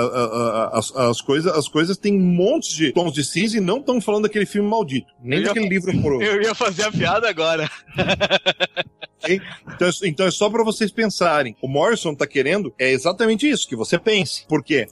Existe um traidor nessa liga nazista. A palavra traição prega não exatamente um conceito de bem e de mal, prega um conceito de você, de repente, trair o ideal pelo qual uh, as outras pessoas lutam, né? Então, você tem toda essa questão da dicotomia. Tem várias pistas história quem poderia ser o traidor, mas no fundo você vê que esse super-homem é essencialmente bom. O Batman é essencialmente o detetive. A Brunhilde é essencialmente a guerreira. O Aquaman é essencialmente o regente distante. Todos os arquétipos estão preservados. Então, se eles são pessoas tão parecidas com as pessoas que nós conhecemos na Terra Zero e nas outras terras que nós conhecemos onde o ideal heróico é mais parecido, que direito a gente tem de julgar e dizer que grande vitória do tio Sam? É muito perigoso. O que o Ferito falou tá, tá muito certo. O Morrison tá fazendo o espelho. O que os Estados Unidos estão fazendo com o mundo. É isso. E o que é mais, o que é mais difícil é imaginar que muitos dos americanos não vão perceber essa, essa sutileza, Sim. entendeu? Mas é, mas é muito sutil e o, e o Morrison trabalha isso com um brilhantismo muito bacana, porque é muito simples a partir do momento em que ele começa ridicularizando o nazismo, começa a perceber que todas as coisas são pontos de vista. Ele mostra o ponto de vista ridículo para depois mostrar que é tudo muito mais complexo do que isso. Basta você ter um game changer, algo que vire jogo. Eu Nos acho que- quadrinhos da DC originalmente estão na mão dos Estados Unidos. Nesse quadrinho tá na mão dos nazistas. Isso muda tudo. Como na Foice o Martelo. Tava na mão dos comunistas. E aliás, Quem tem uma pode- referência a isso. po- e quem viram, pode dizer que aquele mundo comunista é ruim? vocês viram que Não esse, foi esse martelo. tem uma referência a isso nessa série, nesse, nesse negócio? Nas primeiras páginas, quando Hitler encontra ele, ele fala assim: ah. É o homem do futuro e foi enviado do futuro para vir para cá, entendeu? É um tapinha Exatamente. de pelica no Mark Miller, entendeu? Com certeza. He has been sent to us from the future, ele coloca aqui. É tipo, porra, Uhum. essa ideia é minha, seu viado. Você pegou e não falou nada e dá essa merda aqui. Literalmente o homem de amanhã. Ah, eu acho que com isso a gente finaliza esse one shot imenso que a gente Deixa fez dar aí. uma, dar uma recomendação de leitura para quem quiser. Isso aí, ah, eu, ia, eu ia passar, todo mundo dá recomendação e finaliza, já Tá. deixa o adeus pro pessoal aí. fazer- Foi mal. Então, é, começa aí já, Fiorito. Bom, quem quiser dar uma olhada num texto, quem gostar dessa coisa de, de- dessa dicotomia, de, de inverter aí o ponto de vista, tem um texto de sociologia, você acha fácil na internet, que chama, acho que é o Ritual do Corpo entre Sonacirema, do Horace Minner. É uma história de um. Os antropólogos fazem uma- um estudo de um povo e dos costumes desse povo. Eu só digo o seguinte: leiam e pensem em anagramas. Pensem como o Morrison em Pax Americana. Leiam de trás pra frente. Exatamente. Esse é o ponto.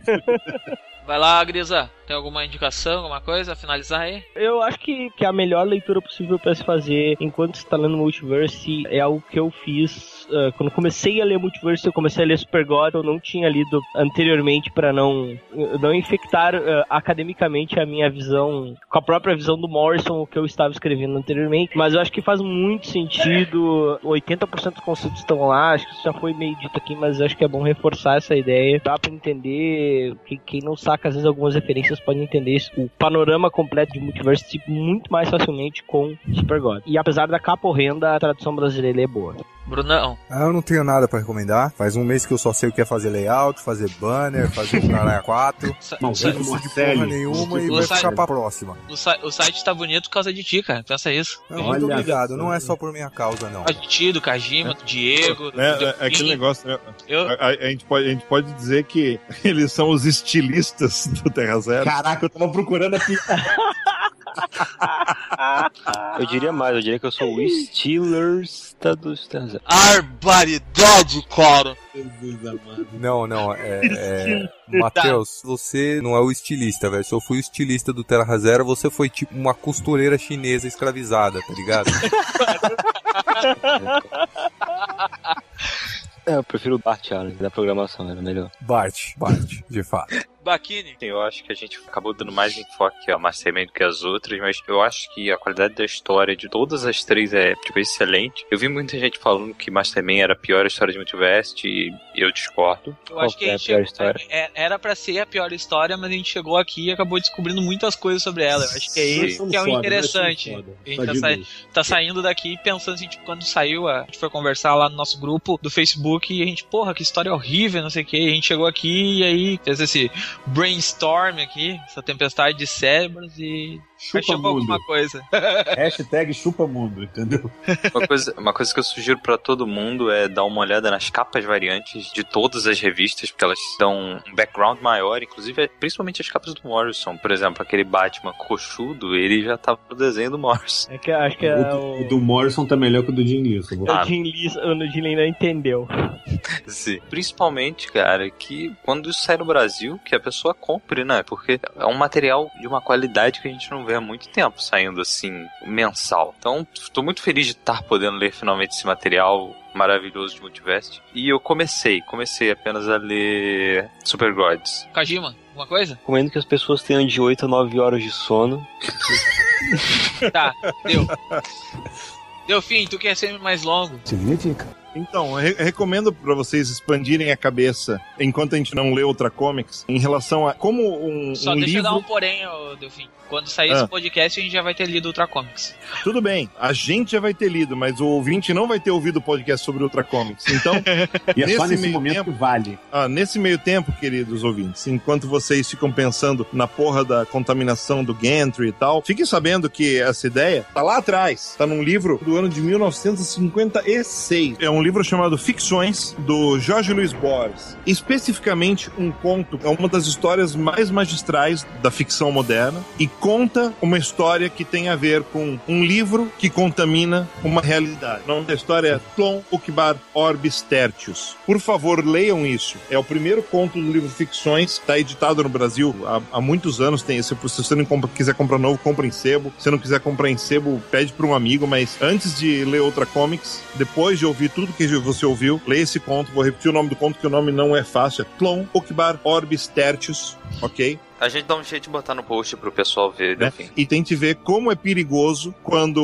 um, um objeto, no caso um livro ou um quadrinho, contamina uma realidade inteira. E daí você vai pensar no meio do conto se o certo era não ter lido o conto. Pensa nisso. Tô procurando esse livro, inclusive, procurei esse fim de semana. Você só abriu o coração em relação ao Terra Zero. Posso fazer um depoimento? Pode, pode, faz um depoimento. Eu acabei de ler o ônibus do Planetary. Eu já tinha lido, é a sexta vez que eu leio Planetary, em diversas formas, mas eu conheci Planetary por causa do Terra Zero, por causa do podcast do Terra Zero. Eu também conheci. Explodiu minha cabeça, eu, eu fui ler Planetary e hoje é, eu posso dizer que é meu quadrinho favorito. Então eu queria agradecer a galera do Terra Zero por ter me apresentado esse quadrinho foda pra caralho e dizer que só espero que essas merdas que a gente fica falando aqui até uma e meia da manhã possam servir pra explodir a cabeça de outras pessoas como fizeram comigo. Tudo que a gente É só espera é aquele negócio. Eu sempre penso assim, se tiver um ouvinte com a cabeça aberta e que entendeu, isso poliniza de algum jeito. Eu acredito que de um em um, de grão em grão, pessoas vão, vão entendendo que as, a, a gente não tá falando só de quadrinhos, a gente tá falando às vezes de coisas muito maiores do que isso. Ó, Planetary foi assim, sabe? O final desse podcast, é, Masterman, certamente foi isso. Então, pense nisso, cara. Como a gente lia no- nos anos 80, né? Quadrinho é cultura. Mas é isso, assim, funcionou comigo, então.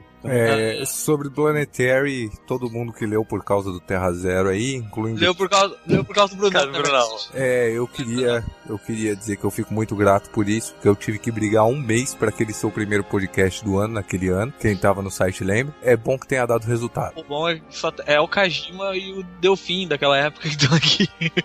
É, pois é, cara, foi tipo, nenhum e-mail do Terra Zero naquela época passava de 4, 5 mensagens e tinha tipo 60 mensagens decidindo qual era o, o primeiro Comic Pod do ano, cara. E eu nem era tão envolvido assim. Então eh, foi, foi uma briga feia, mas graças a Deus rolou. Muito bom ter todos vocês na equipe. Queria agradecer quem ficou tanto tempo aí ouvindo. Fábio, fazendo que esse é o primeiro podcast que a equipe tá gravando depois que a reforma foi pro ar, né? E que a gente, eu não sei quanto a vocês, mas tipo, acho que a maioria aqui ficou cansadão, cada um do seu jeito, porque cada um teve uma função diferente, mas é, é muito bom, a satisfação é muito boa de estar de, de tá aqui e, e depois de tudo continuar com o pique e botar a bola pra frente.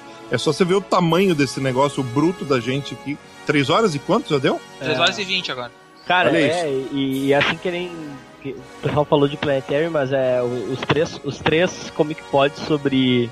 sobre o Homem Animal do Grant Morrison estão lá na, na, na bibliografia do meu TCC, então acho que dá pra também ter uma noção comigo também, assim, de uma outra forma, também assim teve, dá pra deixar registrado. Ah, parou de verdade, não é arquivo, Estamos- não é arquivo confidencial. Tá, acabou. Tá, parou, parou essa merda. Estamos, estamos fazendo aqui uma sessão de, de rasgação de seda Vamos, foda. a gente tá rasgando seda pra gente mesmo, então a gente vai acabar com essa putaria. Ah, A gente porra, Jovem Rasguem a seda, vocês A também, queridos ouvintes. Mandem comentários, mandem que a gente gosta de ler. A ok? gente tentou o máximo possível compensar a falta do Morcelli, que é o Morissette Mor do site. É que na verdade, Cara, se, a se o própria Marcelo tivesse seda, aqui, esse podcast não tinha tido 40 minutos. E é a isso. gente, tá a a, gente tá, a gente tá rasgando seda porque a O gente, foi, shot acabou. a gente Tchau, foi vendido pro Tchau. nerd. tchau, Até Tchau. mais. tchau, Ah. tchau, Tchau. tchau, tchau. Fatas, fatas. Tá, acabou, acabou, acabou,